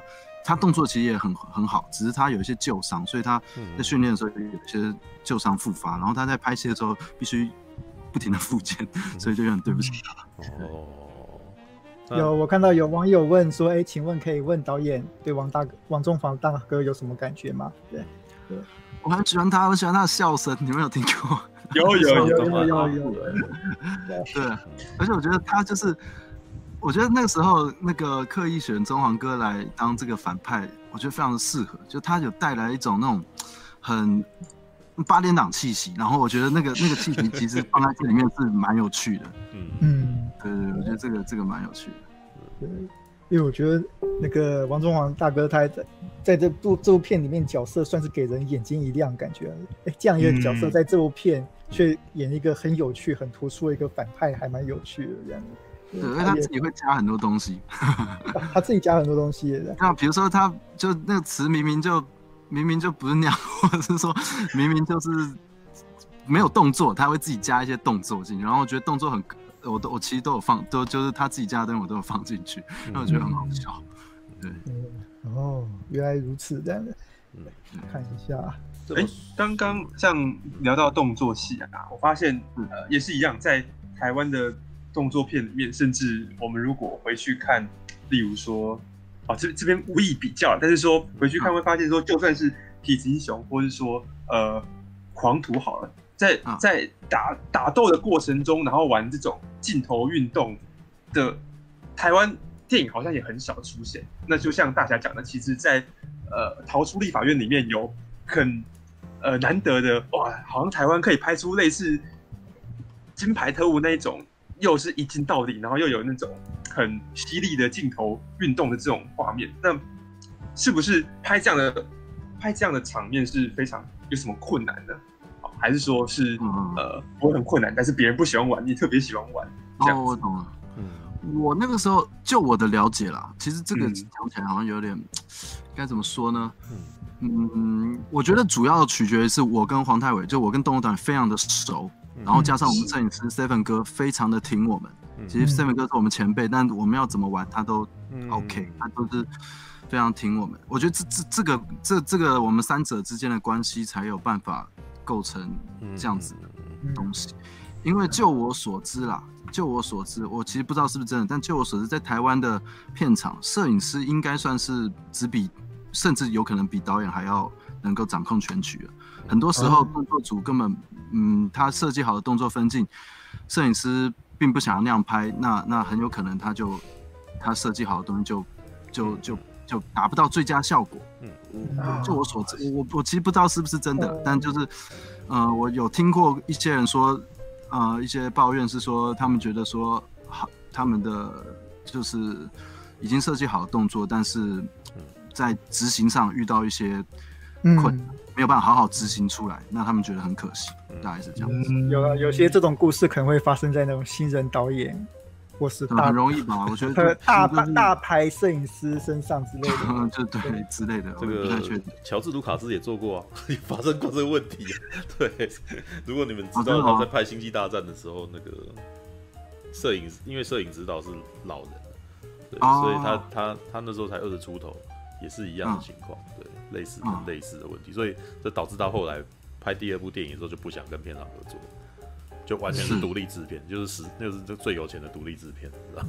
不过不过这这很重要。其实其实所有导演在在自己的生涯都必须要找到哦，嗯、跟自己意气最投合的一批人，嗯、这样工作起来才顺。嗯嗯嗯。不过不过我这边会好稍微分享一下自己的，嗯、也是今年才看到的经验，对。嗯、但是我的比较不一样啊，对。但是我还是一样，那个我有签保密，所以我不能讲的太多。对，因为我们的里面是充满了各种动作场景的。哦，我合作的那个东西是对很多，但是呢，呃，我们在弄的时候，我那时候就发现说，其实动作场景是需要高度的配合，是。就是运镜哦，摄影师可能必须要知道那个表演者他的那个动作，所以他必须要去追他，然后呃，这个时候可能还有那个什么大柱，就是那个跟教师必须要在那一瞬间要去对到。对然后在旁边呢，各种做爆破的，是在那个时间点，他抓到那个东西，他打到那一瞬间，从后面把东西撒出去之类。我那时候叹为观止，说：“哇靠，你们就是因为我我遇到那个情况太特殊了，他们那个他们那个 team 的人是那种很多年都一起合作的那种人，嗯，就是那种好几年，对，那种我都觉得你那个外面聘的人是无法无法插进去他们这个这个这个团队的，对他们很清楚。什么时候要干什么，然后那另外一个人也很清楚他什么时候要做什么，然后、嗯、然后就这样之类的。默契要好了。对，他们的那个是几几年来养成的那种默契，然后都，嗯、我我那时候觉得哇，那个什么，我因为我我在那个时候的状态，我身份是做那个 EPK，就是做做摄做侧拍，然后、哦、然后我看的时候哇，这个我我外面我说我在外面所遇到的人很难做这件事情，因为他们平常的工作可能是。没有办法的，对我我后来因为前几天上上礼拜杀青了，然后那个什么我就还顺便去访问了一下那个跟教师，然后跟教师就跟我说，嗯，他觉得他进来，因为我我遇到的是第二第二位，因为有两位跟教师这样，然后第二位他大概做了一个月左右，他说，他说他这一个月所看到的特效量，大概是他过去几年加起来都看不到。我我那个时候，而而且他说他其实觉得那超危险，他。那个一开始还不知道，然后他当那个什么那个火喷出来以后，然后他就推，他就默默推到后面去，就是对，因为那个就是他们有点，就是他们是一直一，他们太习惯做同样的事，就一直做同样的事情，然后从外面来的眼光看起来是超危险的，对，这个我到时候我如果有机会能够再讲，我再说哈，就是对这个这个，因为我目前有点那个什么，他们。他们可能不希望让我知道这件，就让我说出这件事情来。对，那可是我有一件事情，我想要问你。对，因为这个我我刚刚也同时在看你们那个什么逃出立法院的那个动作特效片的部分啊。对，因为你我注意到一件事情是，你们所使用的摄影机事实上非常小。对，我我们你说在实际拍摄还是那个纪录片？呃，没有，你们你们那个什么拍电影的。的那个什么的器材，感觉起来比较比较轻巧，对，哎、欸，嗯嗯，哦哦，对对，你好，你说你说，对对对，没有，因为我们的情况，它它超大坑的，知道超很，它一个巨大的脚架，然后或者是用一个吊臂这样子干嘛的，对，但是我看到你们的情况，你们可能常常用手持的嘛，对啊，是，对，那呃，好，这个可能是一个比较。专门的问题，你们哎、欸，这个我也可以回答，因为我本人摄影师，但是其实 Seven 哥他他是移动组出身的，移动组就是负责所有摄影机移动，对，然后所以他对这种东西非常熟悉。他一听到我们要这样拍的时候，他就知道说，那拍那个动作戏的时候，他必须要最小化。我们的机身还是超大的、啊，我们机身是 Red，啊，用 Red One 来拍的，是吧？不是不是 Red One，现在我们是用 Red Epic Epic，哦，OK OK，然后那台其实还是很重。那它一一般来说要用 Easy Rig，嗯嗯，就是一个吊的东西把它吊住。对，但是它为了一些，比如说还要下水，比如说那那很麻烦，他就直接大部分时候都是直接用手拿。嗯嗯。所以他是特别为了这个东西，然后把东西拆掉，然后把所有电池挂在自己身上，用一个背包背起来，所以它看起来机器比较小，但其实它还是吃了全部的重量。就是说，你们为了要让他的动作，手持的动作能够非常顺，比较顺一点，是，所以你们做了一些那种改装，对，应该是对，有他自己做一些改装，是，对，我因为这是在这个什么侧拍里面，我特别注意到说，哇，那嗯，跟我们情况差很多，哎、欸，对，哎、欸，那那个畜兄，你们那边是用什么机器拍的？呃，应该阿丽莎 Mini 吧？不是。啊，不是啊，Lisa，哦，哎哎，五七吧，对，我记得好像是，因为他们的情况是他们买了一台那个什么，他们自己使用，对，那那那一台其实已经蛮久了，对，哦是哦，记，就是我记得是 Sony 的那个什么，F 五五或什么的，F 五。F F 五，好像是，对，哎，我记得，因为他是考嘛，我突然间想，李他说李平冰那个什么之前，对他最喜欢用的就是他用那一台拍的啦。对啊，对，这还是他说最像最像底片。对对对，因为没有，应该是说跟说老实话，我对于那个什么机器的那个什么的知识不算是特别多，所以那个我还记得那是跟教师那个什么跟跟教师聊的时候，他说呃这个这一台在外面其实也是有有有几位导演很喜欢使用这样子，但是是。这一台那一台其实在台湾业界是比较少人在使用的，对，因为它旧，它比较老，因为他买的买的早嘛，大概二零一二年的时候就已经在。就已经出现了这样子，对对，我刚刚看了一下二手价，还是是要三十八万。然后 他们他们买了两台，对，我靠！告诉你们那个啥，透露一件事，因为他们当时是拍三 D，所以他要买两台。哇哦，拍三 D，对，酷，对对，这个好了，那个什么。有心人如果去挖一挖，就可能突然知道我在干什么。那但是我 但是我相信那个什么，应该没有那么多人那个什么会挖到这件事情。对，好，这件那个什么，反正那个透露一点点就好了。那个他们后面那个什么，他们要曝光的时候再说了。对啊，对，但是我得说我呃现场看到的是非常不一样的一个世界。对，但但他甚至跟外面的那个什么的电影拍的东西也非常的不一样。对，我得说，对，但是。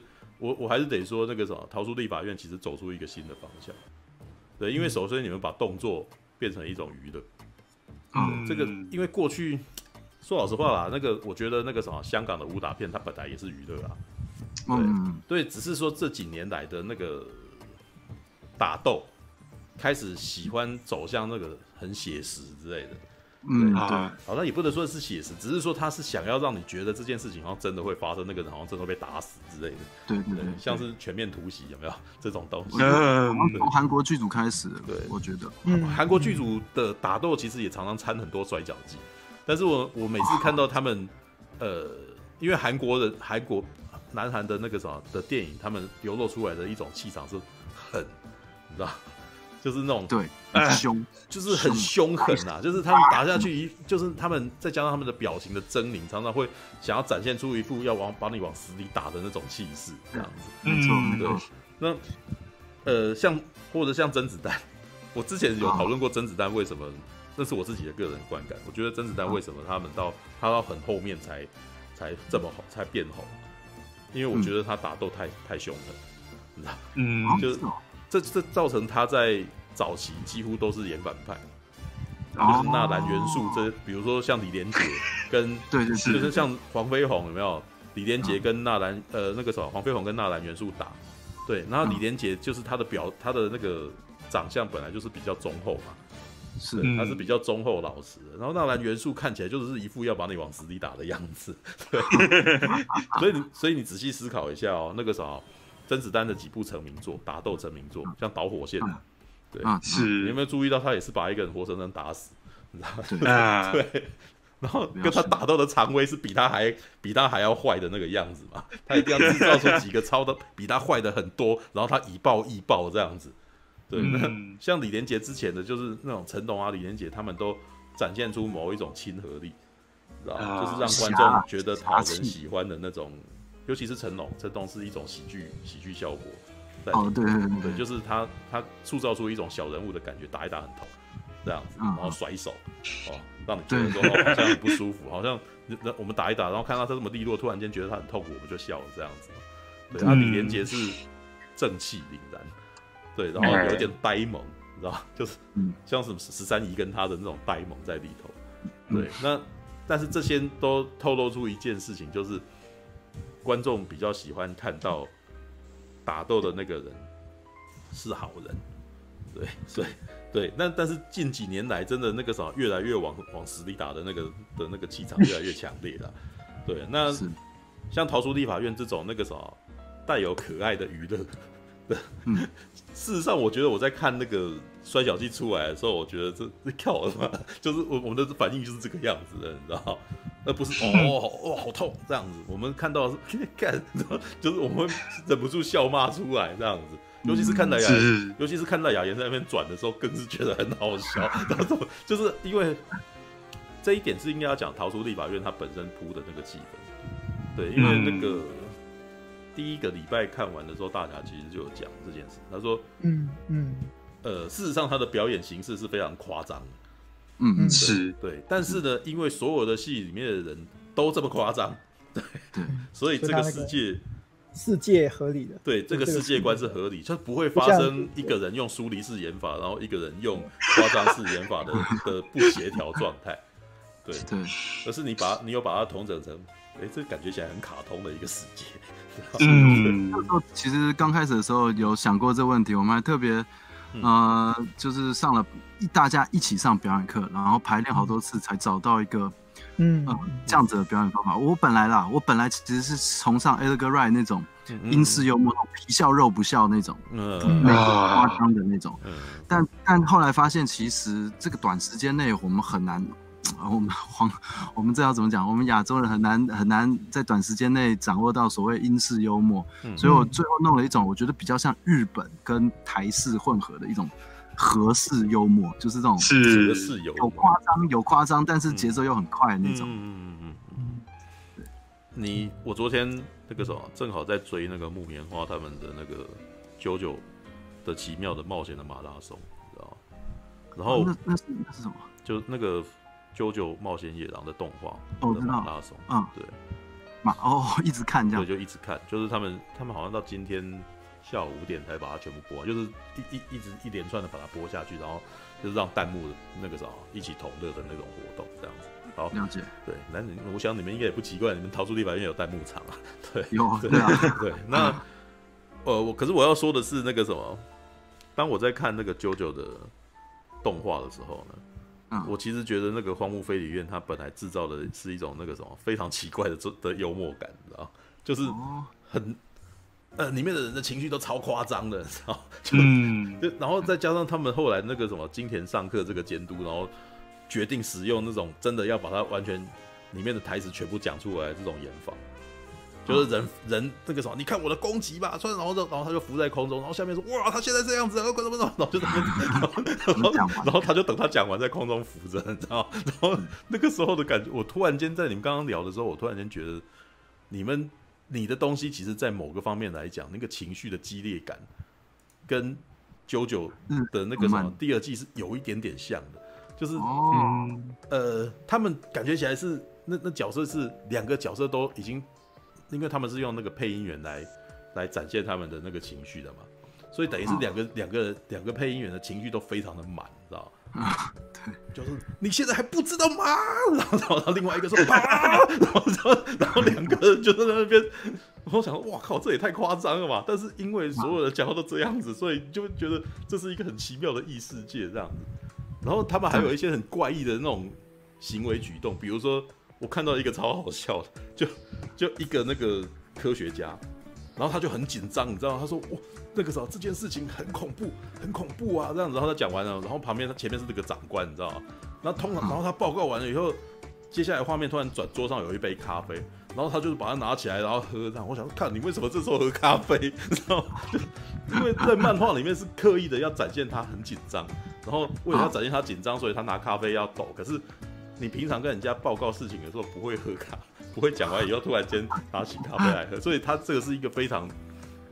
呃，莫名其妙的举动，你知道吗？那硬的一个举动，很硬。但是这个莫名其妙举动当用的时候，就充满爆笑。然后想说啊，你们怎么突然间这时候做这件事情？这样，然后接下来人就吐槽，说就把他咖啡打翻。你这时候还喝咖啡？我想说废话，我们也这样想，知道？就是有点有点相声的感觉，有点日本的那种相声，就一个人做奇怪的事，另外一个人就拿扇子打他的头的那种那种哦，对，那种那种。一个人是搭腔的，一个人是吐槽的那种感觉啊。一个人一个人做手戏，呃，一个人做出糗，然后另外一个人负责要做出反应来吐槽他。然后你们的东西呢，我觉得就是一连串不断的这种脱口秀行为，就是没错没错，嗯，就是呃，我我看完的感觉是你们就是情景喜剧，知道可以 可以，而且大约。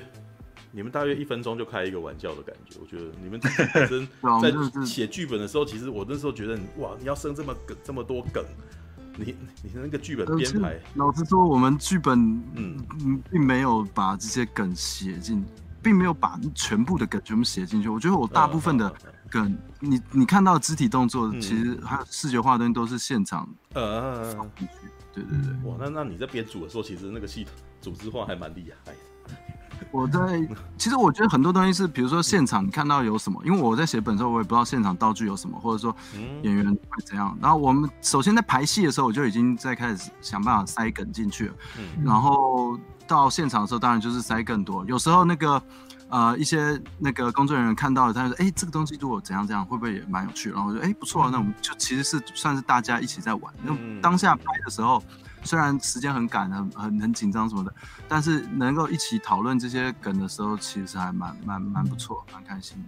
嗯，因为我会这么问，是因为以台湾电影来讲啊，其实其实我过去在看台湾电影的时候，觉得台湾电影常常会发生的就是他们，呃，可能全部做完才七十分钟，可能他们硬是要撑到九十分钟的那种感觉，所以中间就会有很多很很很尴尬的一个疏离感。哦，我懂。然后这一点呢，甚至连那个什么，连弃城都发生，知道？就是我不知道你们，哦、你你你知你有看过这部片吧？对，我我我只有在活尸片的看过一点点，在朋友朋友家看到他在看、嗯、看了一点。对，那我我你我就我我相信你应该知道我在说什么了。对，是，就是会有一些很尴尬的空档出现在那里，是然后所以我才会说像你这样子把。分分秒秒几乎都有笑点的，塞满，对，塞的满满满的，很很艺术啊，就是是是非常的艺术，奇异的异哦，不是那个 art，是。我我我觉得这一点，嗯，这一点很重要，因为其实喜剧其实非常难拍。对。对，很多其实你很多那个，比如说用文字在脚本上用文字上呈现东西，哦，其实在现场演出来说不定并没有文字的那样那种效果。是对，其实很多的很多，就我们现在台湾人所知，其实即使是周星驰的喜剧，甚至是一些西方喜剧，嗯，其实他们其实非常依赖现场人的即席发挥。嗯，对，要在即席发挥哦，要不断试那种化学效应出来。哦，才知道说哦，哪些东西拍出来特别好笑，哪些东西拍出来特别好，而且这些东西组合起来也要组合的很好笑，嗯、不不会因为说哦一个剪一个剪裁之后笑点全部跑光了。嗯嗯，这这我觉得潮州立法院能做到一个最好的一个点就是他哦把这些东西组合起来之后，他的那个趣味感完全没有跑掉。你们在现场就已经把所有笑点都真的把他的最好效果全部拍出来。嗯，这一点。我觉得甚至可以说是一个奇迹。对，其实有很多很多人拍喜剧片都拍失败了。对，很多人拍，嗯，对，历史上那些哦，真的拍喜剧片拍到很很那个很有成就，其实就那那几个人而已。对，逃出立法院算数，算是我觉得是一个非常成功、非常成功的、非常成功的一个案例了这样。嗯，啊，其实我那时候觉得。我们其实我我的初剪版本是两个小时的版本，嗯。嗯，我我我我这几天又又看了一次初剪版本，其实我还是觉得说，我当然知道我们把它剪成一个半小时，它是有有有有有其考量，节奏可能也，就是也有一些考量，但我自己现在看了两个小时版本，我还是觉得很多我自己很喜欢的笑点，嗯。嗯，剪进去，然后然后那个节奏，我也觉得也许我们这部片两个小时，嗯。比较适合，就不会那么。我我那时候有我我，但我也不知道啦。我只是自己最近又看了一遍了，然后突然有这个想法，还是出个导演剪辑版。其实不管怎样，就算我们这部片再再花呃可能呃半年把所有后制弄到我们大家都满意啊什么，它的票房应该也就还是这样，因为它这个题材嘛，就是观众大部分人就看到这个片名可能就。就不会想进来，或者是说，因为因为导演是一个永远都不会甘心的人，对，他你永你永远没有永远绝对是永远对永远都在想说啊。永远都会觉得这样会更好，对对，永远都会觉得怎样怎样一定会更好。没有，我们我们都处理过影片，我们都有类似的经验。你看那个东西，你看一百遍，有一百有一百种改法。对，三个月之后，三个月之后回来看，我就会想说：老天啊，怎么会当时这样处理啊？对，如果我们现在这样处理的话，可能会比较好。对，我现在也都，我现在就是这样，现在更没办法看这部片。对，我再提一件事情好了。就是逃出立法院的笑点，其实不只是文本上面的东西，嗯、这个我感觉得出来，因为因为过去其实好莱坞的一些比较呃大的东西，就像刚刚大家讲的，他会很仰赖喜剧演员的的独角戏，嗯、比如像金凯瑞的东西，嗯、比如像罗宾威廉斯的东西。啊，对对对对，对，那诶、欸，但是因为你之前提到过像艾德格莱特，对艾德格莱特的东西会比较。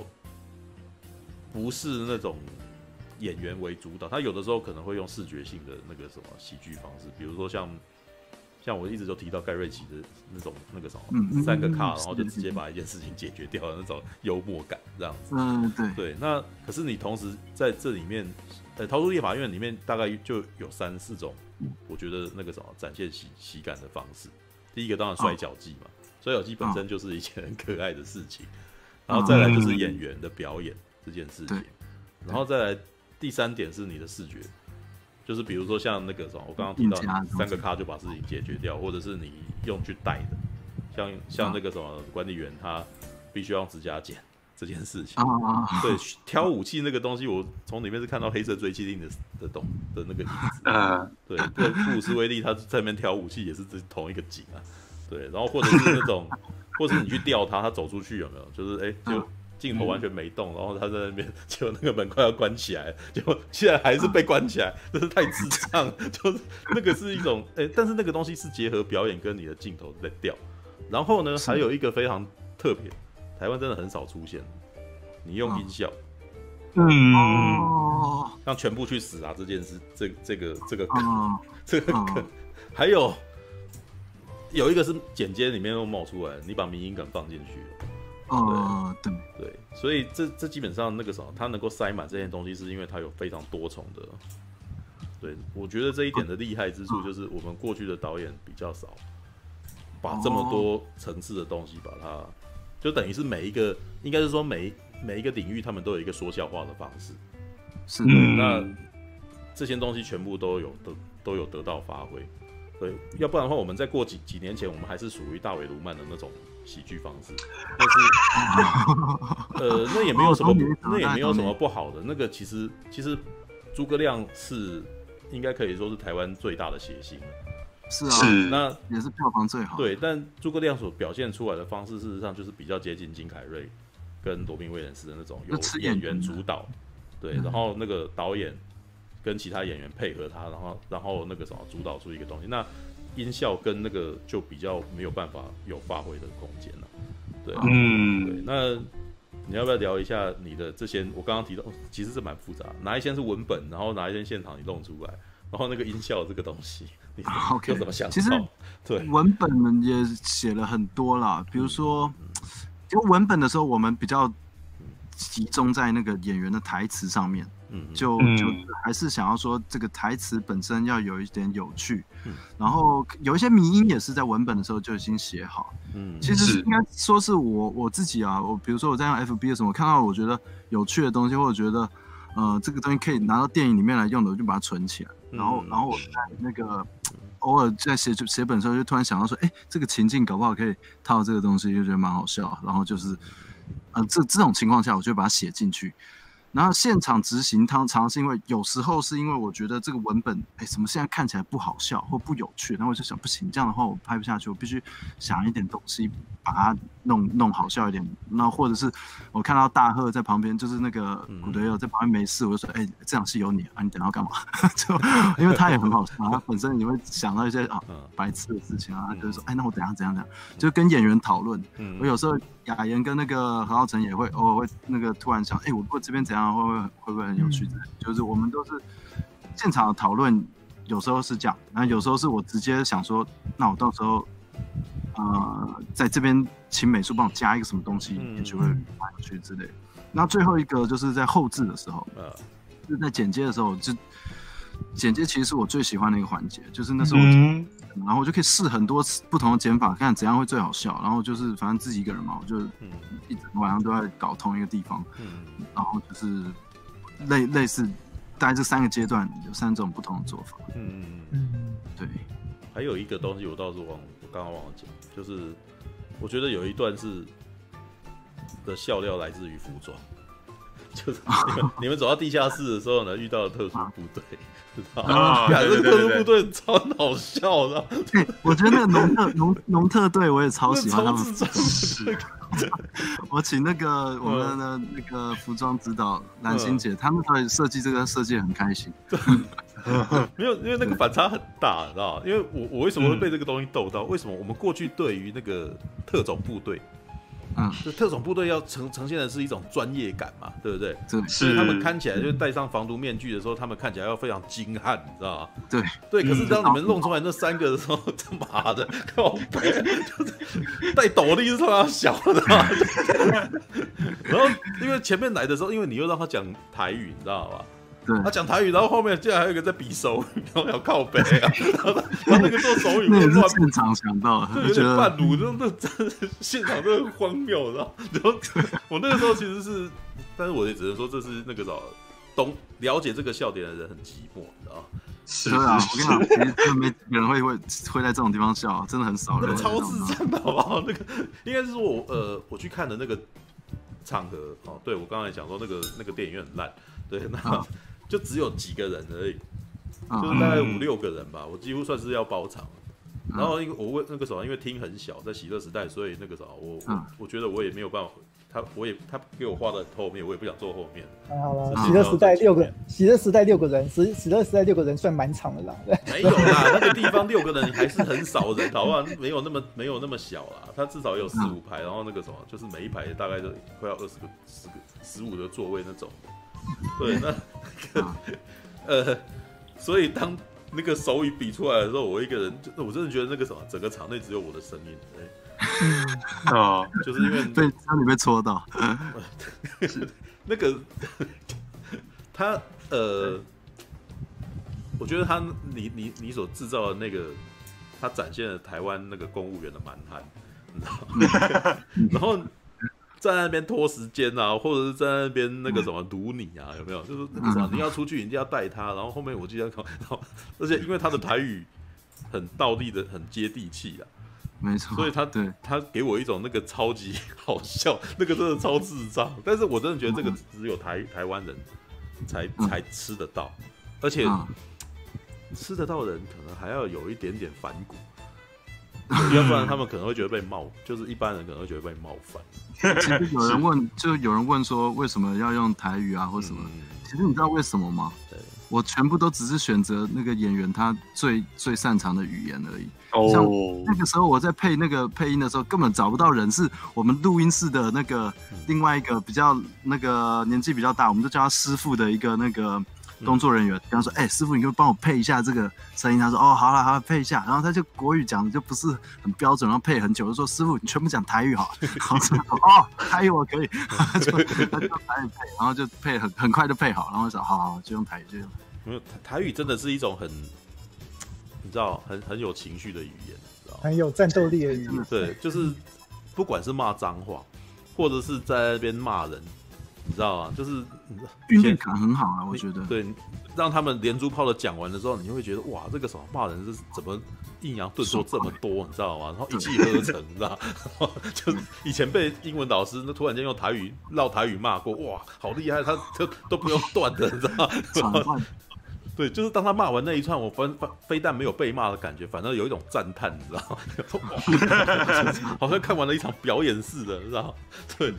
甚至那种在路上，就我我有一个经验，就是我在在应该是高中还大学的那个什么暑假吧，然后我只是经过了那个路边，真的是真的是一个经验，嗯、那个路边的那个一个机车行，你知道吗？嗯嗯、就两个师傅在那边大吹狗在那边在那边骂，这样互相互杠这样子，然后就有一个人一直在嫌那个人那个什么推车，你你看那个什么，就是说你推到继续往前推啊这样子，然后就闪。三个路灯哦，然后就什么，当他讲的那个音节实在太太犀利了，你知道吗？然后我身为路人听的时候，就是忍不住被一直偷笑，然后赶快跑掉，然后找找到一个地方可以笑，你知道吗？就是有的时候他们自己都没有那种感觉，可是因为那个时候就是台湾人的那个什么互相对骂或者是互相讲话的那种抑扬顿挫本身。有一种很很异样的幽默感，你知道吗？而且很有戏，我觉得。对，就很有戏，它本身很有戏剧性，你知道吗？我觉得是超棒。对，甚至他们可能本身不是演员，就已经带有戏剧性在里头了。对对对对对，对，其实真的是这样。对，那嗯，我我那个时候我真心的推说，以后可以出更多有趣的台台语戏剧。对，不过树兄，你刚才讲到两个字，让我很有感觉，这两个字叫反骨。哦，反骨是那个动两动。动两栋六跟那个伏魔殿跟逃出立法院，看到现在我觉得王导演目前是全台湾最反骨的一个一个导演，他的 拍的作品全部都是带有很明显的反骨之处在，而且不管是在内容还是在形式上，都有某种去哎、欸，这件事别人没做过，然后这个事情别人没讲过，那我来弄的这种感觉。对，所以虽然说这个东西不能保证你成功，但是可以保证你接下来的 呃。接下来的导演历程是个有有你有很明显的个人特征在里面，嗯，就是你的风格。我现在是票房毒药哎。好，我跟你讲，我觉得我跟你讲，对，没关系，我跟你讲，台湾并不缺。赔钱，台湾台湾赔钱导演一大堆，好不好？你只是其中一个，好不好？啊也是，赔钱还继续拍的也很多，这样好多了，好不好？我觉得我们可以慢慢把话题兜到这个什么，这个票房问题。好，没问题。好了，反正那个我是希望导演那个精神力强大，能够承受这些。说到票房问题，我我我是昨天才看呢，昨天最后一天，高雄最后一场，然后那一天就是我我我买完票之后进去，然后就是整个我想说哇，应该包厅了吧？但是但是我发现哎，就是莫名其妙的，就是预告预告到一半，然后准备那个电影院要来关门的时候，然后又突然走进了两个观众，所以那一场就是三个观众这样看最后一场这样。哇，感谢，好寂寞哦，还不错，还有三个人，不错，不错，不错。可是，可是我我觉得，我觉得整场看下来的感觉，我还蛮喜欢的。嗯，可是我喜欢的点是，呃，他他给我的那种节奏的那种感觉，就是他会打乱我。嗯，可可打乱我是我喜欢的那一种，因为就像我们一般看电视，突然会有进来广告，然后这部片的广告又是那么的逗，知道吗？这这种逗剧。是不不止不止那个，然后然后比方好像桌子那一边，然后帮他按那个电影，然后明明就有一个白马玛丽夯在那边，然后给人家揉胶这样子，我就觉得很好笑。对啊，这这个整个是快笑死，就是里面有非常多这个，而且我觉得我最佩服这部片的，我觉得还是可以用很浅显易懂的那种白话文，或者说很土的语言，然后去批判，然后去创造深度。我觉得这个是很重要的，因为因为其实你知道啊，之前安西就有讲过啊，就是我们的老爹安西，他就有讲过说，那个很多那一种很重要，你想要讲的那一种有深度的东西，很重要的东西，应该要包含在，应该要去依附在那一种主流的娱乐性很强的这些媒介上。而我觉得像这次就有做到，因为因为其实我觉得这整部的那个隐喻。嗯，像像比方讲从盖工厂嘛，然后从那个什么狂犬病毒啦，嗯、然后再来密室协商这一些，其实其实我觉得它整个就是一个缩影，你知道吗？因为从逃出立法院，那我们这样子来看的话，就是说，如果我们以以一般我们是人民好了，然后这些立委这样子搞，然后呢，可能真的搞了一个很莫名其妙的一个法案，然后真的就这样过了，嗯，然后会发现就是说，哎。我们这一群底下的人民是连逃都没办法逃的，嗯，所以所以这整个意象其实并不是只是局限于就是僵尸片这个本身的题材，然后去做渲染去做娱乐。我觉得我觉得就是除了除了有娱乐之外，也有另外一个有批判有深度的东西在里面。我觉得这是我很喜欢这部片的地方，嗯、对吧？对，而且我觉得厉害的是，其实。我觉得台湾应该有不少创作者，他们不乏有点子，可是看逃出立法院是可以发现说，至少创作这个故事的时候，是真的对这这个生态这件事情是有某个想法，然后你在最后也给出某种答案的。当时我我之前在聊的时候，我就说，这其实是我看到很不一样，就是说，呃，比起把僵尸啊，然后跟狂犬病啊，然后跟台湾的现状做一个隐喻的。连接之外，嗯，然后呢，在在讲这个故事、这个发想之后，还可以有更深入的思考，然后还给出一个我们可以觉得哎还不错的答案。然后呢，这不管是在现实面还是在故事里面，这都是一个很棒的结尾，这是很厉害的。嗯，对啊，感谢感谢。我我刚我看到有网友写说他看的四场。哇哇，这 真是中场。Y A N A C H I T W，但但我其实觉得《逃出立法院》是有有机会成为邪点片。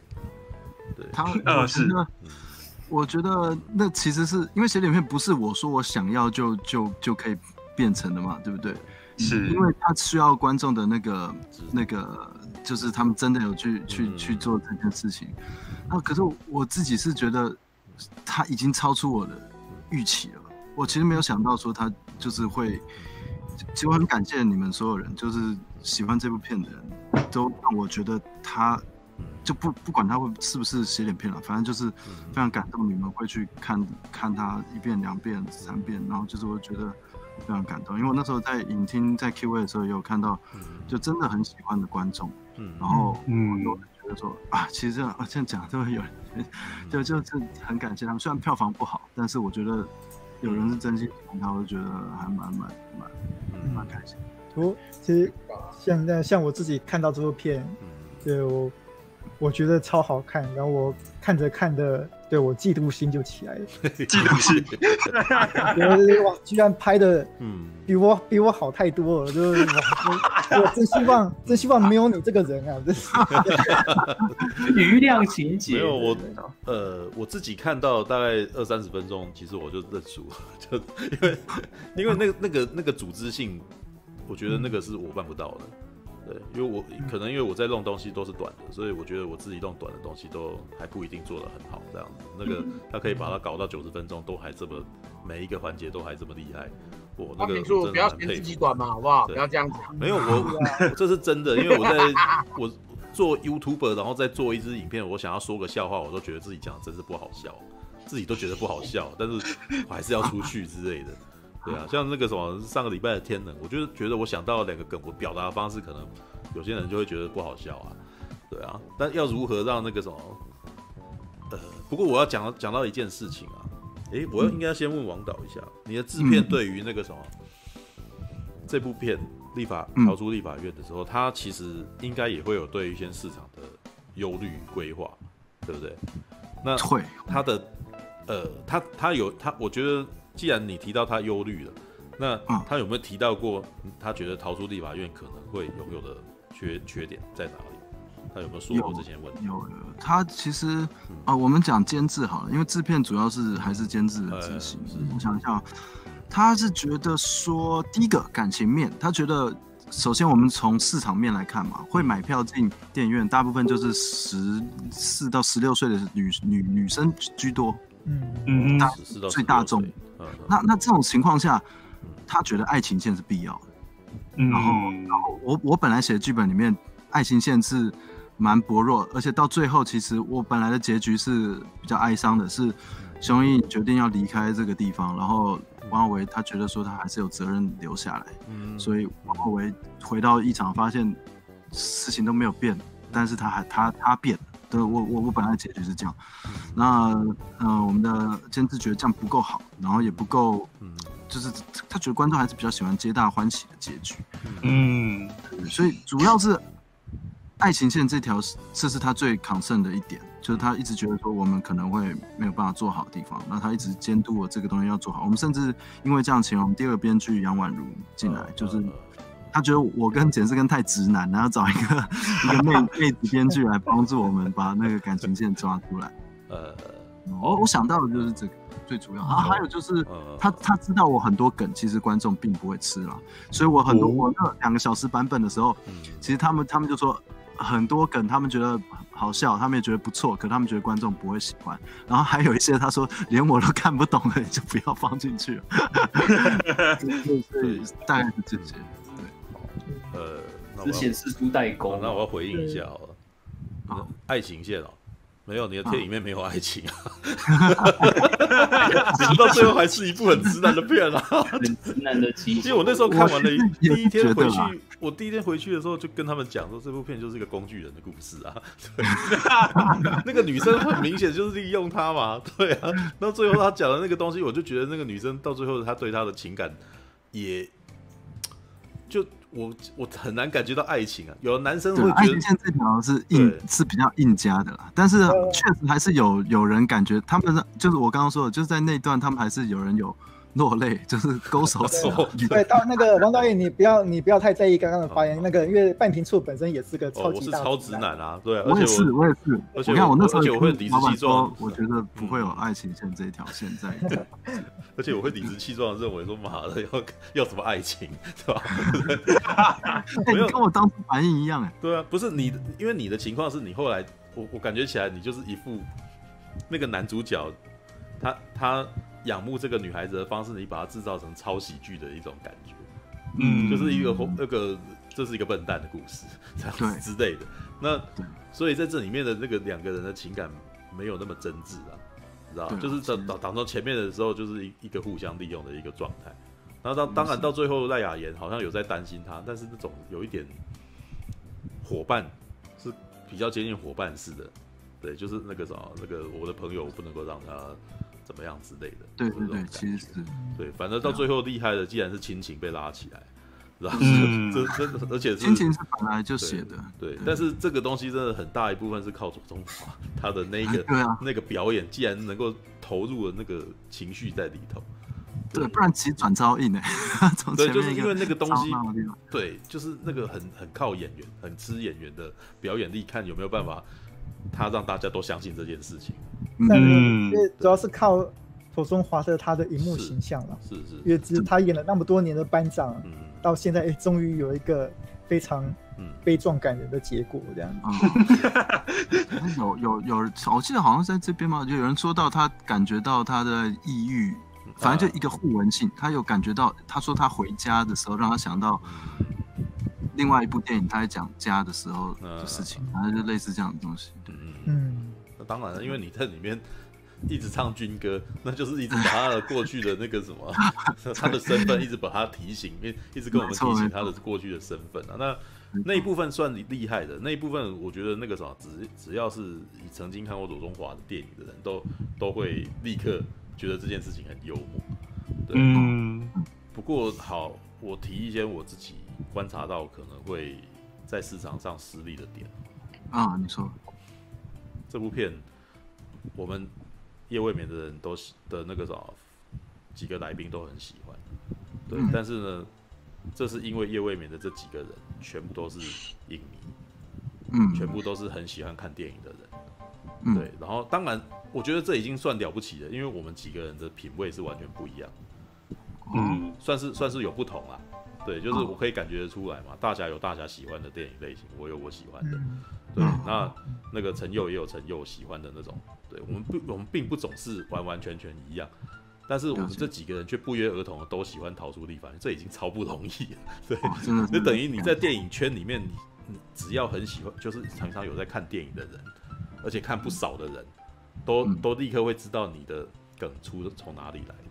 嗯，就是，然后而且立刻被逗笑，而且我们还不会说，哎、欸，你抄袭之类的，对，也就是说，也就是说你是有学到精髓，然后还有那个发扬光大之类的，对，而不是直接的假装哦，直接的直接的用，然后那个直接的 copy 哦，那种我们会从里面很很明显的就会感觉到，看你这是假的，你知道吗？你没有，你没有，你没有到，呃，不，应该是说你没有这个问题啊，对，但是。就像我之前我在当 YouTuber，我讲一些我觉得很有梗的东西，却很少有人接收到。哦，为什么？因为他一定要看过某一部片跟某一部片，他才知道我讲出来的潜台词在说什么。哦，大概理解。对，就是有点像一级玩家的那种。你有看过一级玩家这部片？有有有。一级玩家一直在讲的诉说的是这些游戏迷他们的寂寞。对，就是有一个人也知道这个梗，那我们就好幸福。对，然后你的你现在就是做了一部让电影迷里面都知道的梗，但是这个东西就好偏，你知道吗？对，因为能够看得懂艾德格莱克式的那种快速节奏的，这个就是影像语言的一个幽默。嗯，对。但是你平常如果你针对的是台湾的大众的话，你不要忘记台湾的大众很多人都是边很多甚至都是没有在看画面的。像像那个什么 夜市，像夜市人生的观众，呃，夜市人生的观众能够做那，为什么要做成那个样子？为什么剧情这么拖？很简单，因为很多是在夜，真的是在夜市边做菜边看他的东西。哦，要像广播剧那样用听的这样。他们甚至有时候也没有这么真的那么认真的在看那个东西，所以他的步调才会这么的慢。嗯，对，然后而且他们的续，呃，应该是他们的遭剧中的遭遇其实是非常的接地气。对，通常都是婆媳斗争、家庭纠纷，对不对？然后或者是那个什么兄弟戏强之类的那种。就呃，我后来有一个体认啊，我觉得这些东西很庸俗，但是那就是他们日常生活发生的事情。对，但是那就是他们，我跟他们的的生活其实离得比较远。但是等到我稍微老了以后，我回来可能看到一些亲戚的纠纷，哎，好像这是也是人生。对，那他那他们他们当然非常有共鸣啊，对，可是他们的日常生活也发生类似的事，所以他们立刻就跟他们，他们立刻就跟他们同情了，你知道吗？嗯，对，嗯，那逃出立法院是一个站在远处看着一场闹剧的一种。一个故事，一个一个、嗯、一个戏剧形式的，因为选择立法院就有一点，我们自己在看那些政治人物，本身就是感觉起来好像他们就像小丑一样的闹剧，对，因为动不动就打嘛，啊、对不对？所以为什么逃出立法会这么有趣，就是因为打一打，突然间会你你战僵尸这件事情，感觉起来好像很不合拍，但是又异样的合拍。对，因为他们里面就这么混乱嘛，所以像你们在戏戏剧在上映之前，还真的有发生锁立法院的事件，对，也就是说这件事情的重叠度竟然那么高，对。但是我有一个朋友也跟我讲说，其实但是这也是个危机，因为重叠度太高。嗯，有可能。对，那也就是说你玩笑开的太辛辣，嗯，可能开到他们的阴暗面，对，可能也会发生这种事情，开到他们阴暗面，对。没有，但呃，这这些都是我觉得很有可能在现实的市场上面不一定可能。所以，所以硕兄，你是指说某一批人就是不喜欢碰政治题材，要有些人的呃一听到要看正式的剧哦，我不想碰哦，那政治都好肮脏，你是指这个意思吗？呃，还有一种原因是台湾的有些观众事实上对政治事实上是有点疲乏，因为你天天看到，你天天看到他们在做这件事情，而且。就在去年的那个选战，那个什么荒谬度，就是可能比电影还要大，知道吗？对对对，其实那个印象还蛮深。对对，你你可以看到各种操作跟 上的字，你都会觉得哇靠，这些东西其实怎么怎么可能会你想象不到的东西竟然发生之类的。对，那但是这些都是还在于价值观落差，也也有些人是真的无法承受这种玩笑的。嗯，对，因因为我觉得啦，就是对对于一些。影迷来讲，就是已经太常看到这种黑色幽默了，因为在美国，嗯、在在美国那边的那个什么脱口秀，哇，真的是有过辛辣的，你知道？然后，然后他们开的地狱梗真的是很恐怖，你知道？就是 超地狱呢，对，很地狱啊。但是，但是我觉得我如果是，我觉得我那时候看会笑，也是可能因为我不是美国人，嗯、所以我隔了一层那个啥，就觉得那是在讲你们的事情，所以我觉得很好笑。对，哦、那那如果比如说你他们笑黑人。或或者笑笑一些那种白人的自大，那那那个什么被嘲笑的那个族群本身要有够大的牙量，才有办法跟着嗯。跟着笑起来，对啊，是，对，那我觉得台湾的观众事实上还不足以培养到这种雅量，这从伯恩，这从伯恩的脱口秀会引起很大的反，有时候会引起很大的争议与反弹，你就可以感觉得到了，嗯，对。可是这边我突然想到一件事情，就是。类似的东西在讲台湾政治题材，然后可能很很能产生现在的人的共鸣的，然后呢，行销电影的方式，哎、欸，呃，返校不是也是类似的状况吗？哎、欸，我是讲这个题材，刚好跟时事连接、呃。好，但是返校基本上它超级民族主义的，就是返校事实上有点主旋律，哎，你有没有感觉到啊？就是那时候的氛围是，对啊，因为他在操作的时候，他又要操作成一副那个啥，你。你就是要支撑民主自由，你才要看这部片的感觉嘛。嗯，对啊，所以所以嗯，呃，他反而他反而不是那种嘲讽跟黑色幽默可以去，因因为你知道黑色幽默其实是在嘲笑这两者。嗯，因为我我黄导他写你你那部逃出立法院，他其实既不挺蓝也不挺绿啊，他感觉起来就是在嘲笑这两群人嘛。对啊，你你是在嘲笑整个体制产生的荒谬嘛？对不对？还有这些人为了要把这些东西弄起来，结果那个什么，他就是比如说像你看那个什么，里面男主角他想要挺一个那个什么，他觉得好像那个觉得好的法的的的那个法案，哦，嗯，那旁边的人就是一定要弄他嘛，对不对？嗯、你他我你最后呈现出来的感觉就是我就是要弄死你嘛，我我我无理取闹也要弄你嘛，嗯、对不对？对对，那。弄到你真的也很想打他的那种感觉，所以后来 投资立法院到最后还是得打架嘛，对不对？对你最后你最后所做的东西，就是我们绕了一轮，即使曾曾经出现过丧尸哦的的这种那个什么暴乱，人历史给你的见证就是我们不会从历史学到教训，照样发生嘛。对，是的，就是你最后的做的结论就是这样子，政治就是一团混乱。对，哦，因为他呃逃出立法院有有一支剪接，呃有一支预告片，是他前面先。先剪了一些新闻画面，嗯，然后就说啊，没想到现实哦哦比比电影还荒谬这样子，嗯，然后我就突然觉得说，哎，其实呃这两边的宣传方式好像是有要嗯怎么讲，或者说有类似的类似的方法的，哎，我们现在实施这样啊，然后我们我们用一点呃连来连接啊，然后正好这件事是可能某一些族群他们呢会会特别喜欢看看这样子的。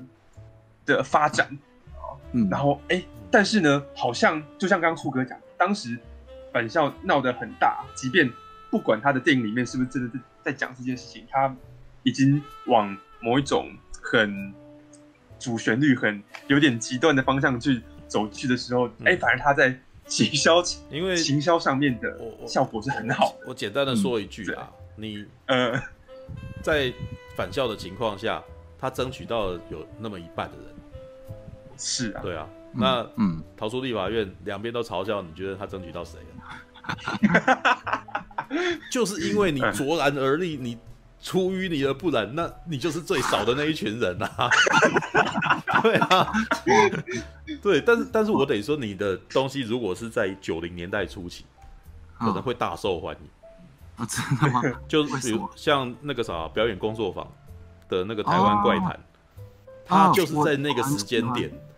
呃，但是我其实觉得这是九零年代初期的一个气场，因为他当时解严了嘛，对，那当时是解严，我我我，因为我是生活在那个那个状态底下的，对，就是我曾那个时候我正好是国高中的时候，我其实有感受到那时候的气气氛。事实上呢，当时的情况很特别，当时的情况就是当权者呢有意要松绑，啊，对，就是蒋经国、吕登辉他们这一群人有意要松绑。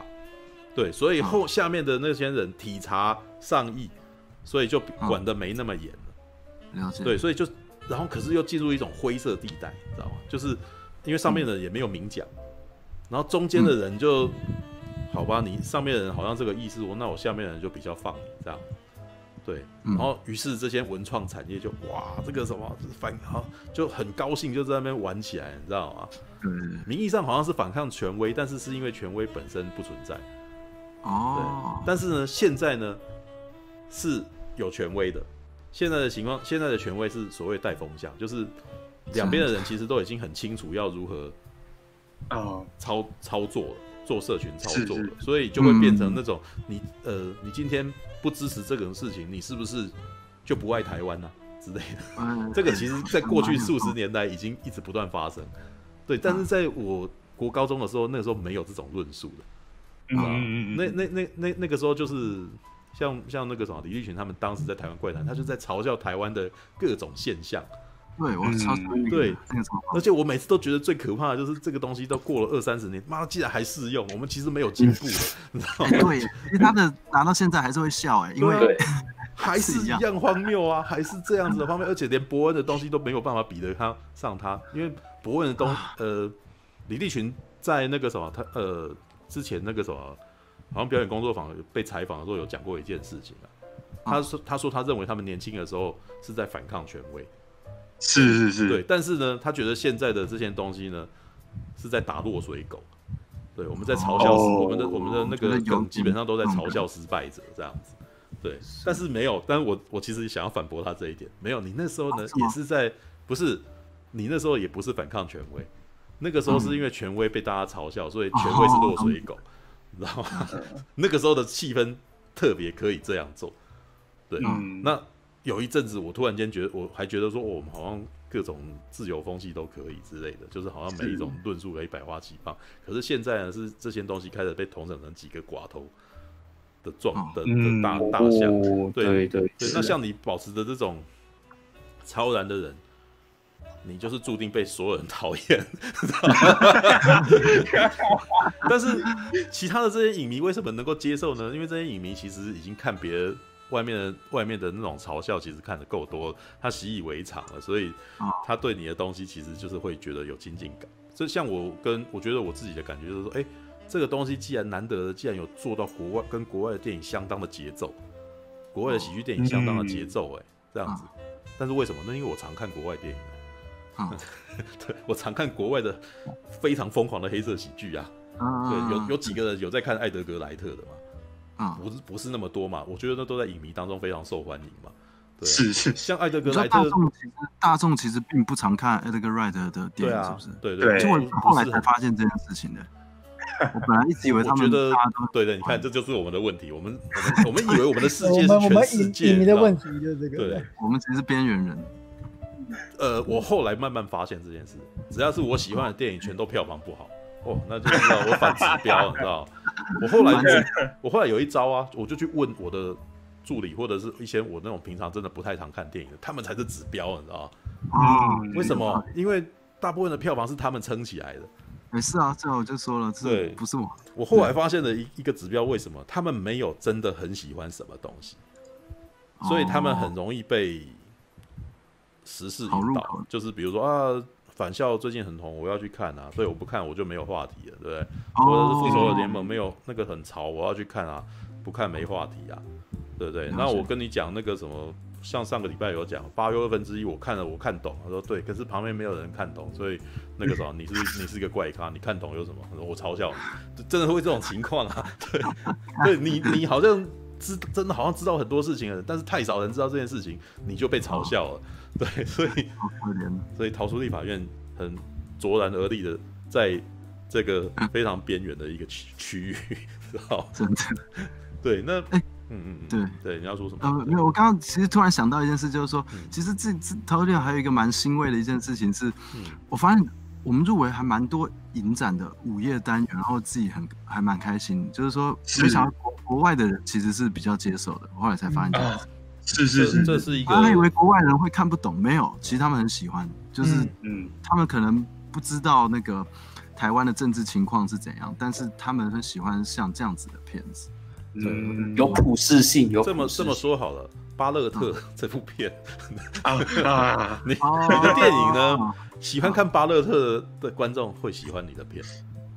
对，但巴勒特真的很不一定让很多人能够接受的，啊，你知道吗？对对对，对，那呃，所以你的呃，我觉得逃出地方还有一条路啊，啊，出国哦，然后往那个什么偏门的那个什么影展去找伙伴我。们现在就是啊，对，就是然后找伙伴呢，想办法红回台湾，真的只能这样子。对，因为我、嗯、我之前可能已经没没办法再红回台湾了啦，就是说、嗯、说真的。票房这种事情是你你你你你一失利，它不会让你有翻身的机会。对，但是那个什么，你我所谓的红回台湾不是票房这件事情，你必须要 现在只能够用镀金的方式。好，名声续命到可以有第二部这样。就是台湾导演的那个最基本。步数啦，就是先拿几个奖。你你可能要去拿一下泰迪熊影展这种东西。那个什么什么东西啊？不是不是泰迪熊啊，刚才什么西班牙奇幻影展啊，这些哦，在业界那个还蛮有地位的那些奖的。嗯，是。要要先拿这些回来。没有，因为好这么说好了，嗯，因为你选择了电影导演这个方式来表达你的作品，嗯，对，所以你在一开始的时候，你就不是一个争取大众之行为。我觉得啦，所以我这我先这么讲，对，因为，我因为刚刚常常在谈那个大小台在讲说那个什么，你的创作其实，在台湾导演中是很少见的。不过，嗯，说其实这个我要先，我想先插一下话，其实这个问题我其实我刚想就想问了，嗯，像王导你你自己虽然说拍了三部，就我这边看了觉得很反骨的风格的作品，但。什么？目前你现在什么样的题材是你最想拍的东西？对你这辈子觉得说，对我你呃不一定是接下来哦，是你这辈子最想拍的题材是什么东西？嗯、就还是黑色喜剧，我还是最喜欢黑色喜剧，嗯嗯、最喜欢黑色喜剧，所以你内心里面终究是喜欢拍这种反骨啊，哦，非常特别幽默性的这样东西。是我还是喜欢这样的东西。对，那这样的话，对你就是看来就是要走，不是不是很难，就是你必须要走反骨的路，必须要一直走下去。你要走出一个风格，然后你可能会苦很久。我苦一辈子吗？这么这么说好了，因为比如说好，我们先先不讲台湾好了。我们看一下那个什么美国的那个什么喜剧的形式，美国有好几个，像刚刚有人提到百万个种印的方式嘛，哦，对，那百万种印的方式的那个导演，他之前其实是脱口秀的主持人，对，其实美国有好大一块美的喜剧演员，他们都是在同一种模式下出现的，他们是先从那个脱口秀出来，对，然后从脱口秀出来以后，然后慢慢的获得了注意。然后开始在电视节目里面，然后然后演短演一些那种短剧，然后到最后慢慢的成为了电影的喜剧演员之类的。所以他们基本，但是他是这一种，的是属于文本式。对，啊，对，像艾德格莱特这种真的好少，知道啊，真的很少看见，真的也不多。对，就是，但是你也发现艾德格莱特他其实也有在转型哦。他他最近的电影吗。呃，我觉得他最近的电影是有点像主流靠拢，然后要去拍一部东西。我也觉得不太喜欢 Baby，因为我不喜欢追 Baby Driver，Baby Driver 反而很不塌，你知道吗？对啊，对我我一直都这样觉得，他旁边的人一直在捧他，我都觉得很痛苦，然后我也是，真的，新兵才是他，他可是我觉得是跟 Simon Page 有关系啊？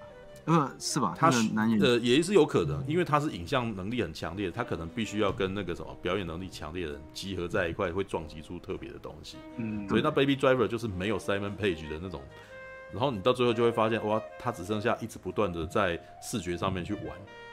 对啊，所以他反而让我觉得他没有像以前那么呃那么多东西，那么多奇奇怪怪的那种辛辣。对，只剩下视觉，突然剩下视，只剩下视觉的那个调度而已。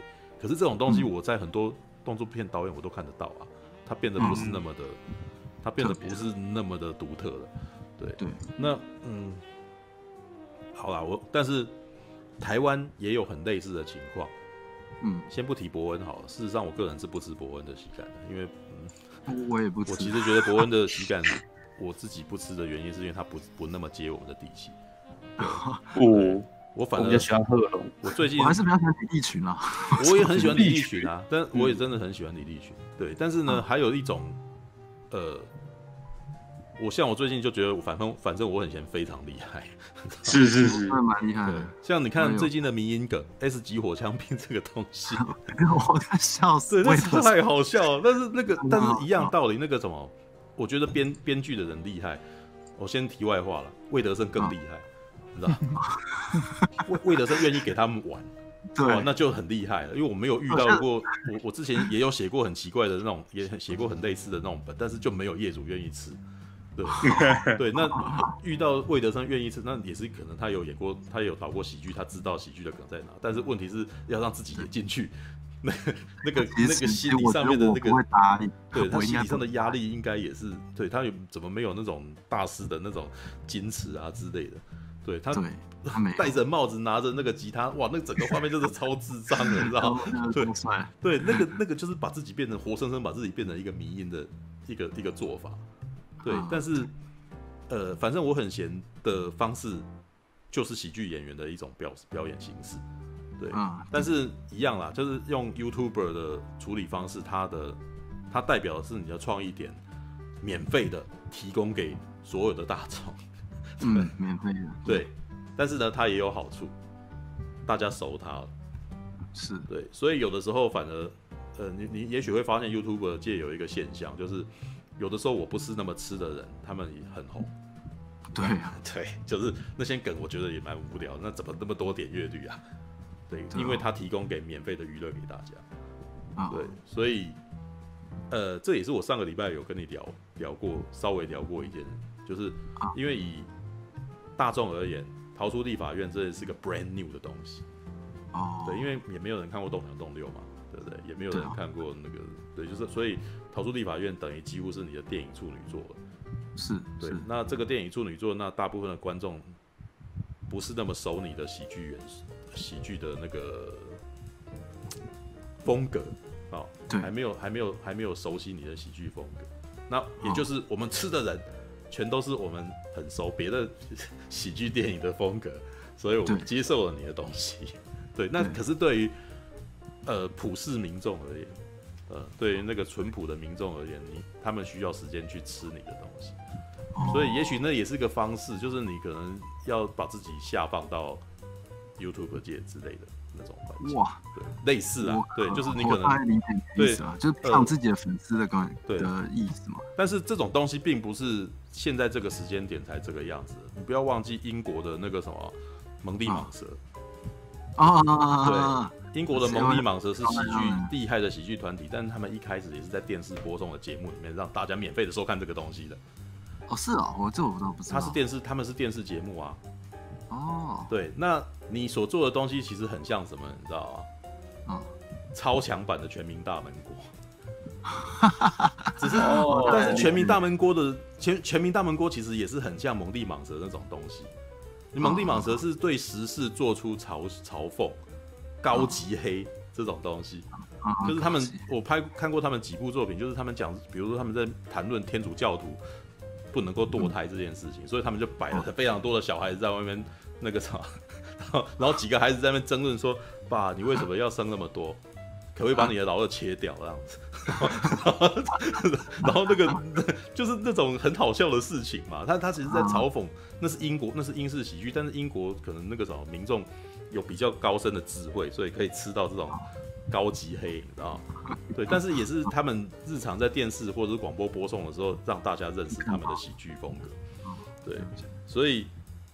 逃出立法院的的这个制作的这个团队，如果想要延续这样子的风格，他可能必须要让观众熟悉他们，然后可能做一个比较没有那么完整的东西，可能只有二十二二十八公里的东西，然后让大众能够了解他们之类的。YouTube 不是唯一的方式啊。对，有的时候可能是电视节目，嗯、像蒙蒂蟒蛇他们也不是免费做这个东西自己吃的，啊，那人家是电视台买他们嘛，哦、对，是啊，就是电视台提供了一个预算，让他们可以一直做这种东西这样子，然后他们做出高级黑的东西，然后弄到后来很红，然后拍了剧场版，然后在里面再生出了那个什么泰瑞吉兰这样子的导演，然后去导巴西，导出那个什么，到最后导出我们这种那个什么。谁杀了唐吉诃德这种东西？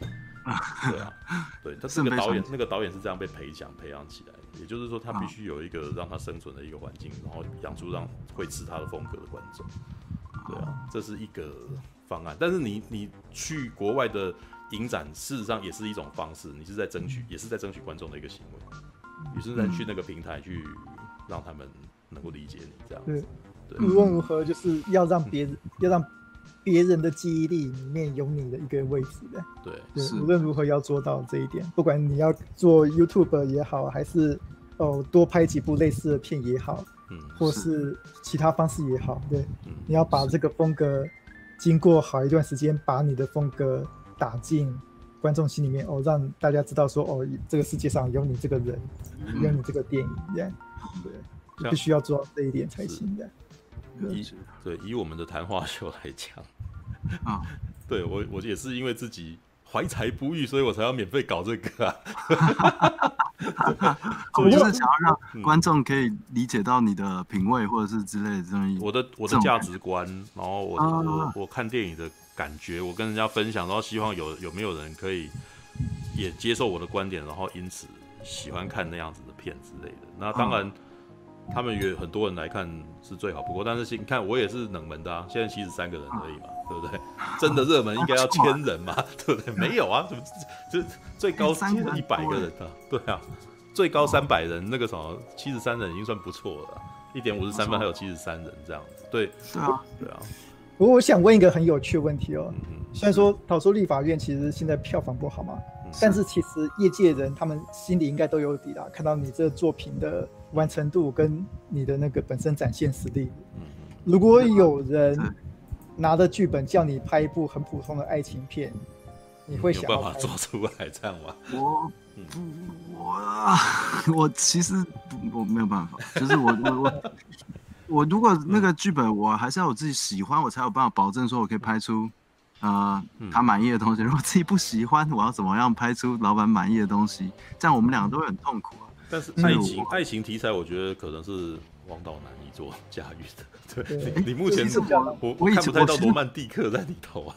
我有拍过呃一些短片，这也是爱情喜剧，就呃呃还有歌舞片，就是我我自己觉得说要拍那些东西可以，但我觉得我可能会想要比较像是，其实我最近有也有在写一个那个浪漫爱情喜剧，可是我的都还是会包含其他的类型。或者纯的浪漫爱情喜剧这样子，嗯，我我其实觉得你好像可以做那个摔跤版的大佛普拉斯 没有大佛普拉斯也是黑色喜剧啊，嗯，对，他们就对，是，对摔跤版的你明天你会不会爱上我之类的？其实也不是不行啊，你可以男男生跟女生在摔跤场上因为打斗然后而结缘之类的东西啊。对啊，我我我是有有类似的那个发想，最近在写在写啊，对，但是对，对。你想要成为票房导演，目前感觉就是在台湾还是要拍爱情片或是拍恐怖片，没有对鬼片或王导好像还蛮适合做这个热血类的东西。哦，我很喜欢热血类的东西，所以你搞不好可以做那个摔跤版的《灌篮高手》之类的。对啊，你的二头肌真大，你有摔过脚吗？这可能是个 很很很有趣的梗嘛，是吧？对啊。就是那个，当我我刚刚讲的应该懂嘛，就是晴子遇到樱木花道讲的那种话嘛，对，对只是变成了摔跤的东西之类的。你知道那个摔跤版的红衣小女孩？就是你在晚上会遇到一个人跟你摔跤吗？靠，这是什么东西呢？哎、欸，其实做出来很荒谬，还蛮好笑的哎。我觉得是可以啊，就是融合类型的。我觉得融合类型是我会喜欢做的事情啊。是啊，对，这应该是说，其实混搭本身。都是很有趣的，撞击出一种东西。但我其实觉得那个啥，归根究底，其实那个啥，群众需要的东西是娱乐。嗯，对，是。你的东西其实很娱乐，只是他们一下子吸收不良，对，太太满。了，对，就是超前，能能够，哎、欸，对，就是所谓的我上个礼拜讲的太超前，就是能够接受到。台湾来讲太超前了，对，我也觉得是个太超前，蛮超前的一个作品的。对，对。我我本来还觉得不够锵，还好老板有拉住我。我的经验是那个什么，通常那个什么，适时的突然间来一下，然后其他大部分时间那个什么能够那个平一点都会比较好一点。啊，对，那可能在一开始呢，没有那个是节奏问题，就在一开始的时候，你可能要给他一个猛药，然后接下来比较平铺直述的讲故事，然后再再告点什么之类的那种。啊，对，像这种那个三分钟一次的 东西，猛还要更猛。对，那个是我们这种 平已经看惯了那种普通类型片，你知道吗？那种好莱坞类型片我都已经很腻了，然后看你这个超过瘾。对，哦、对 你你是那种毒品，你知道吗？那种毒药是这种很药效很强的那种特效药。对，但是一般人吃然后就可能唰起来这样子那种感觉。我一直也是看那个一般观众会喜欢的好莱坞片，我会觉得想睡觉那种，嗯、所以所以也许就是因为这样才会变成这样子。嗯，你也是已经看到那个啦，腻了，你需要更多的药。对啊。这跟一般这就是跟一般听那个流行音乐听到受不了，然后听叫死黑摇滚是同一种道理。但是死黑摇滚的的那个的粉丝就是少啊，对啊，是是是，对。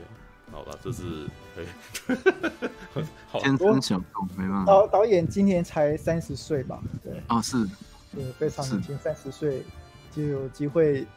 拍到第一部自己的电影，算是非常非常年轻。对，其实你为什么讲这个，感觉到一种促进在里头呢？这样有 有，但有一点，我自己都三十一岁才拍啊。对，把把我黑去掉的话，我三十一岁才拍，而且也只 是拍广告而已。这样，对对，导演三十岁能够拍，算是非常。算是前途有前前途有望的，不管不管是你，我觉得因为你还有很多很多的时间在继续发展，嗯，对，不管是真的要去拍爱情片也好，还是想要继续维持目前的路线也好，嗯，对，那个你还有很多机会呢，你你目前的实力跟能力都已经被大家看见了，对，目前就只差一个机缘，一个好的机缘，一个好的机会。在等待你去开拓这样子，嗯，对，就只剩只差这个东西了，这样，对，看起来是一副要做结语的样子。你们讲完了，还没还还有我哎，大哥，你都让你们讲完，你刚刚都没有讲话，你刚刚都没怎么？是因为我让你们讲完，我知道你们很多人想讲啊。哦，因为我们那个其实其实我们刚刚三个人对话是有点事实的一个你一言我一句的慢慢传进来。对，好，那个什么，等一下我先 问你们好不好？等等等，我先问一下那个我们的神符师有没有特别要讲什么？他真的从头听到尾，然后对，因为他也是电影硕士，有看过，对啊，对啊，有看过《逃出立法院》吗？还是那个《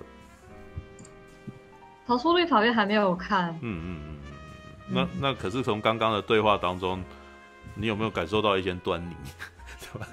端倪，端倪，对，反骨那边吗？哦，反骨那边，对，跟市场这件事情，就。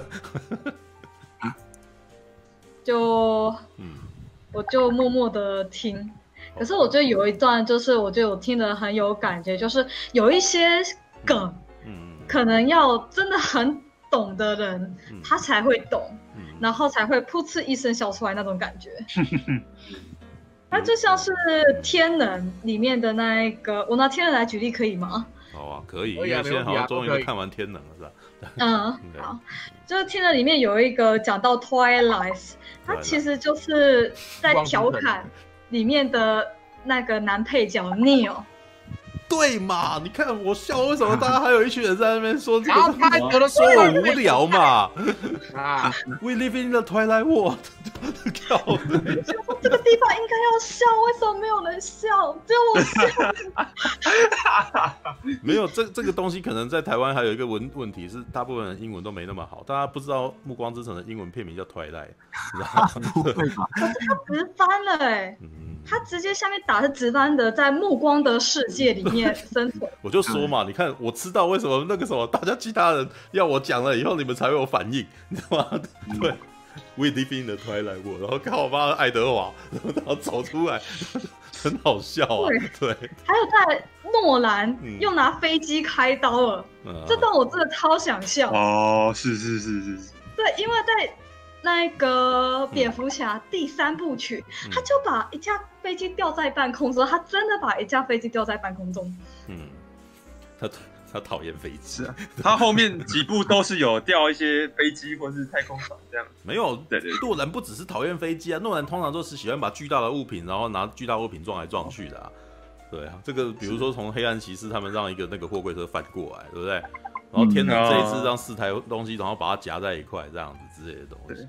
对，还有旁边啊，有人说诺兰讨厌老婆 啊，诺兰讨厌老哦，对，通常这个它里面的他电影的女性都是深宫怨妇啊，对，就通常都要人家来拯救他，然后感觉起来很悲情啊之类的，对，而且致死率百分之百这样。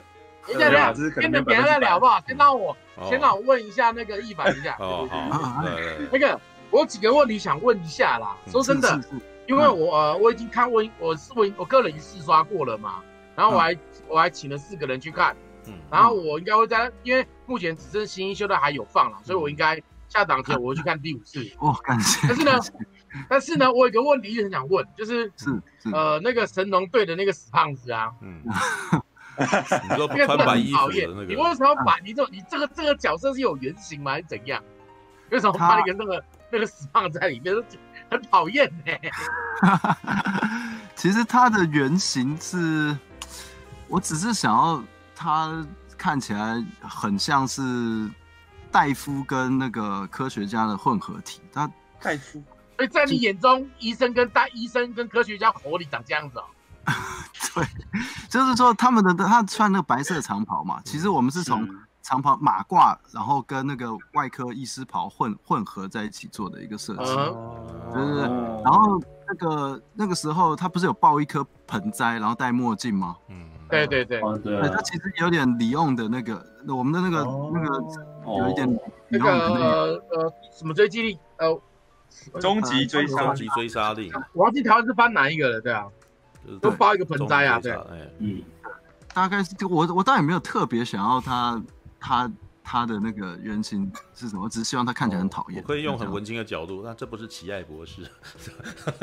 其实是哎，你这样讲，这这奇爱博士，对，这是我后设讲的嘛，对不对？我可以文青角度讲。奇爱博士真的太少人知道了，好不好？你看，我觉得动画 没有，但是我想我还想到一个是重装任务啊。你知道吗？Equilibrium，你有看过这部片吗？Equilibrium。哦，重装任务的服装的确有。他到最后不是穿着白色的中山装，然后进去跟他们打吗？只是你的，只是你的那个看起来比较肥，所以就不是那种样子。对，Alright。我想到的是邪恶版的阿笠博士。阿笠博士哦，有点像哎，柯南的那个阿笠博士。阿笠博士是阿笠博士，没有，我想到的不是那个，我想到的是那个宝可梦里面。宝可梦那个。哦，一一个博士长，这个这个博士所有的博士都可以套进来的意思，这样。对啊，博士很像，他虽然他是黑色。哎，好，这个是。那那我我还有一个问题，我还有一个问题，嗯是这这个问题我想过很久了。就是呃，那个博士在逃进去的时候啊，他要讲一个开门密码八八七三七六二，然后还有一个关门密码六六四七八八，这什么意思啊？我想了半天想不出来啊。哎，其实那时候也有 Q&A，也有人问，嗯，然后你知道什么意思吗？我不知道，我我就只是跟演员说，哎，你知道随便帮我讲一组你觉得顺的数字，他们 讲的不一样，他每个每一个 take 讲的都不一样，所以我他妈的我还把我这些记下，想说干这是比好吧，我我是金鱼脑，所以我没有特别记这种东西。对，我被耍了，干。对，没有特别的意思，没有特别的意思。对，好啦，其实我我我其实因为你说怎么讲？我个人是很喜欢王导的导演风格啦，因为我一因为我本身是一个非常喜欢活尸片的人，嗯、然后因为台湾一直没有比较可以拿出去看的活尸片，你知道吗？所以我其实一直很，我觉得在在台湾的电影这是一块很非常可惜的一个地方，你知道吗？然后所以《逃出立法院》当时在做预告出来的时候，我就干，我就很期待说干，希望能够有一部够锵的活尸片可以让我拿来讲，因为。在台湾，你预算来讲，话题你你没办法跟他比嘛，对不对？对啊。那你只能用话题跟他的趣味跟接地气去想办法做他的特色。然后我们当时就，我当时就一直用这种角度去思考，说希望逃出立法院会是一个这样子的片子。嗯。然后呃呃，果不其然，呃，我们去看试片的时候，让我非常非常的开心，就是终于有一部我觉得可以把台湾融入进去的一部有特色的活尸片。哦，这这真的，我让我让我非常非常开心。所以为什么我会去试刷将近五刷，我还请朋友去看，因为我希望多一点人能够看过这部片子，因为这个我真的很喜欢，对吧？我真的真的非常喜欢，所以我才会主动联络你嘛，对吧？我来教你说，哎，那那个你有兴趣来参一下我们这边一个聊天的直播吗？哎，那时候你那个。那个我看到你说你二说呃，在那个粉丝界留言的时候，我超开心的，因为我很早就知道你就是光剑铸造师，对，我那时候很很早就知道。嗯、而且你而且你很年轻哎，你才三十哎，哇干！啊、呃，才三十哎，三十其实厉害。对，那个本频道。那个我看一下本频道的人，我跟马可多跟半瓶醋都已经三十后半的人了。对呀、啊，我就看到哇，一个三一个一个三十的，不要说小朋友，一个三十的年轻人，可以拍出让我们觉得很棒的作品，真的觉得干他妈的有够厉害，只有陈佑、莫卓他们是二十几岁的人这样。恩恩恩恩也二十几岁啊，对对对。所以我觉得，我觉得我我真的很期待说你接下来会有什么作品啊，而且后来呃跟你不是要那个。动两动六来看嘛，对不对？干动两动六我也看了好喜欢哦，嗯，感谢感谢，会看的超喜欢的，对啊。虽然还有很多那个呃那个服化道的一些小瑕疵，但是以他的剧本跟内容来讲，我是很喜欢的，感谢，我是非常非常喜欢的，对吧？所以我其实一直很期待说，如果以台湾啦，就像你们刚刚在讲说，要拍什么样子类型才有机会让票房变好，没有？嗯嗯。然后你们刚刚上来就是讲除灵嘛，对不对？我其实啊。这可以提到我刚好看《中中邪二》的一些想法，就是我很喜欢看像林正英那种片子，有没有？嗯，就是那种呃那种呃中邪，其实他很他有努力想一些搞笑，但是有，但是它里面的搞笑跟他的正片比起来很没有力，你知道吗？而且中邪一它是不难看，但最后大战真的很弱，你知道吗？就是所谓的一本一本正经胡说八道的意思嘛。应该这样讲，我希望能够看出一本正经胡说八道的搞笑除林台湾片那种感觉。然后我觉得以这个主题来讲，王导就很适合。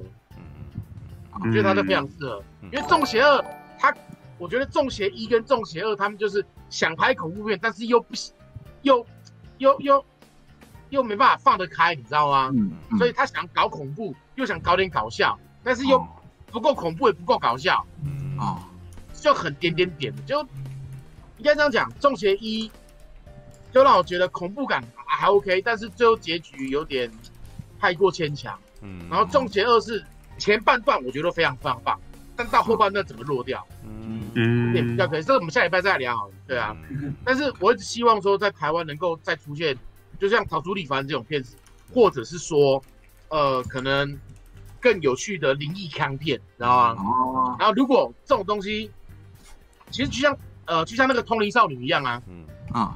如果通灵少女其实就很像灵异强片，但是它毕竟才差讲他讲的比较隐隐隐晦一点。再加上因为 HBO 有投资，所以要小心点。那个隐隐隐的隐晦啊，比较隐晦一点是什么东西？这个频道，这个频道开车是常态。All right，就是淫秽的通灵少女，感觉很有淫秽的通灵少女，我想看呐。淫秽，淫秽的通灵少女是。好了，是因为那个什么女主角胸部不淫秽 的通灵少女，通灵少女啊，不就是我喜欢瑶瑶店的那个当平乳，你知道吗？我超希望有一个平乳的瑶瑶出现啊！好，对不起，就抖了个包袱。啊，反正我们下礼拜再来讲那个，下礼拜再来讲那个洞邪二。这一半我们先讲逃出一般跟天人。所以我一直希望说，如果王导有机会啊，能够再拍一部，就是在等一下拍一部就有像那种。够强的那种虚灵片，但是能够做到像逃出立法这样子，我就、嗯、我就会更努力的支持，对啊。好，我尽量，因为感觉蛮有趣。我们之前其实蛮想拍那个，就是早期那种僵尸片，就是我超喜欢的，哦。想要是这种僵尸，我就觉得中国味比较浓的僵尸感觉比较好笑。比如说一眉道长那种，我对啊对啊，一眉道长啊，就我们还特别放了一个道具进去。僵尸哦，没有那个呃，你知道香港有一部电影叫做那个《今晚打丧尸》？啊，我知道啊，对啊对啊对啊，我知道这部。我当时看的时候，我其实，但是《今晚打丧尸》它还有多重的意义在里头，它还它也在嘲讽很多事情啊，对，就是它也在嘲讽他们当地的社会的局势或者什么的，对。那可是我那时候看完的时候，我那个曾经写的一篇那种感想这样子，我大概说，其实多年前我曾经做过一个梦。就是 爱看僵尸片的我，晚上突然间做了一个梦，梦到那个什么，我们的台湾的那个什么村子，那个什么乡下有出现僵尸这样，对。但是台湾民风强悍，在我梦，在我的梦里面，台湾民风强悍，看到僵尸也没有人惊慌失措，你知道吗？所以反正反正反正出现很多奇妙的状态，像是那种。欧巴桑拿着那个什么扫把打僵尸这样子，然后僵尸在趴的地方咬他们家的黄狗，你知道吗？然后然后啊，欧巴桑就是干嘛跟小孩搞跟，就是他骂脏话嘛，就骂台语嘛，是吧？骂搞啊搞啊，然后在那边打他这样子，对，然后。呃，接下来呢，那个什么，我脑袋里面就是梦里面的画面，还有那种飞车挡，当他西瓜刀，然后跟僵尸迎战的那种画面。但是你不觉得这东西听起来都超有趣的吗？对。那我醒过来以后，整个觉得好嗨，我不知道我为什么醒过来，知道吗？就是那种蛮赞的。对，那就是那种接地气的一种，你们平常看到的一些你社会的那种有趣的东西。对，然后。跟丧尸哦，活尸这个题材把它接在一块，这其实就是艾德格莱特在那个《Shaun of the Dead》里面所做的事情啊。哦，嗯，是啊，是啊，是啊，对啊，就是呃，我那时候看到今晚打丧尸的时候，我那时候就就就说我在多年前做梦梦到这种东西。对，那其实是其实逃出立法院已经在某方面达成了这件事情了。对，只是你们那个时候还把它锁在精英的一群一群明看起来是精英的智障，然后。关在 关在一个会议室里面打了一架的故事，对。但这个东西的续集就是冒了 冒出去以后，然后其实我们的这种梗，其实在那个漫画里面也都已经有玩过。对啊，那你应该有看过那一则那个打太极拳，然后遇到僵尸老拳师遇到太呃活人拳的东西嘛，对。活人拳，对对对，那那也是一个很很有趣的一个梗啊，对啊，是啊是啊，那个也超棒，好不好？没有，应该是说台湾在二创。或者是同人志的那种创作领域上，其实是不乏很多奇怪的东西。像我今天又看到了那个什么，那还是前一阵子的一个那个什么，大家闹出来的梗嘛，就是哈利波特的宫庙版 对，哦，何立波，对，因为一开始只是一个，一开始会闹出这件事情，只是因为皇冠出版社他们在发行台湾版的《哈利波特》典藏版的时候，被书迷群体公司认为说他们的排版不好，哦，对，然后就有些一群人就开始热议嘛，就是因为会讨论这件事的人全部都是视觉设计的一些绘师啊，然后什么编辑之类，所以他们在铺浪就开始聊起来。然后大家这些人就开始开脑洞说啊，你要接地气是不是？那我们做一个那个国小课本版，好，哈利波特国小课本版，旁旁边有一个小孩子抱着一个超大金探子这样子，对，然后他就说你要接地气，那我们就开公庙啊，然后就开始 就是哦，原原来他们这个什么抽那个分类帽是博杯嘛，然后那个，然后你你那个什么进去魔，因为他的意思是说霍格华兹是个魔法学院，那到了台湾那就是学那个什么。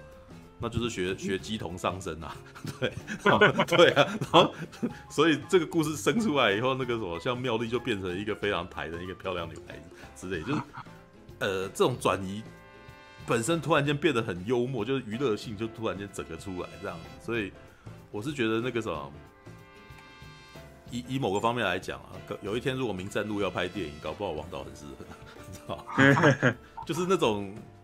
接地气的幽默感，然后这又又然后过一过以后，然后突然间又要又要去斩妖除魔那一种的动作戏，这样子。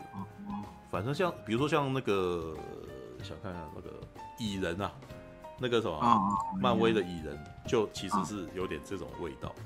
对，就是你你可以感觉到他们其实那个什么搞笑的部分比打架还多，你知道？就但他停下来乱讲话的那个几率其实还蛮高的，这样子。对啊，All right，OK，哎，没有那啊，其实那个《名战录》也要拍影集啊。呃，没有《名战录》之前那个时候，我最后得到的消息是，他们要拍那个歌仔戏，然后那个明华园跟他有合作嘛。对，没有最新的，最近应该是舞台剧吧？舞哎，是舞台剧吗？还是那个舞台剧啦？我记得明华园我忠诚还有我忠诚不是还有那个吗？对啊，还有去参与吗？对，是明华园的舞台剧，不是明华园的干。舞舞台舞台剧已经歌仔戏，舞台剧已经演完了啦，已经演完了，舞台剧已经演完了。对，明华园的歌仔戏，明华园的戏是歌仔戏的歌仔戏。明华园的那个是疫情的关系，所以他暂缓了，他到目前都还没有。对，但是对，但是韦忠诚真的还是要去演。对，所以我那时候觉得超有趣的，说靠北，什么韦忠诚要唱歌仔戏啊，什么很屌哎。对啊，蛮蛮有趣的，这很很有趣。对，所以。哎，对哦，如果明战路拍电影的话，嗯，王导是蛮适合的，知道吧？他们不会找我了，但我觉得这个应该是说你，呃，没有，因为刚刚其实那个什么大侠的意思就是说，其实就是你已经可以看得出来那种执行能力之类的东西，所以也许可以做一些比较商业性，然后可以把你的那种荒谬感拿出来作为商业商业运作的东西。对，因为《名战录》的改编，我初期是知道一些事情的。哦，对，他们那边可能不会，不会，可能不会找王导这边的人吧？我猜。我觉得他们一定会找比较经验丰富。呃，我不知道这个，这个比较难讲。反正，反正目前感觉是卡住了，他们那边应该是卡住了。对，对，我是知道影集在拍了，对啊，真的。影集在筹备，在在开始弄了，对啊，因为有些人，因为有些人有找我帮忙，对啊。哦。哎，但你这样子算不是透露机密之类的？不要讲很久了吧？我记得，我记得这件从一年前开始讲，讲到现在了哦。好吧，好吧，那那那个什么啊，OK 就好。哎，那我我可以说我做梦梦到，做梦梦到。我有个朋友说这样，昨晚发梦啊。那那那我刚刚讲的那个是，好随便是吧？好，真是的。Right. OK，这个这是逃出，你还逃出立法院，还有要这个补充问题的吗？趁着王导还在，嗯、还还清醒，嗯、对。可是你们你们讲你你们你们讨论的跟我想的已经差不多了。感谢您的收看，喜欢的话欢迎订阅频道哦。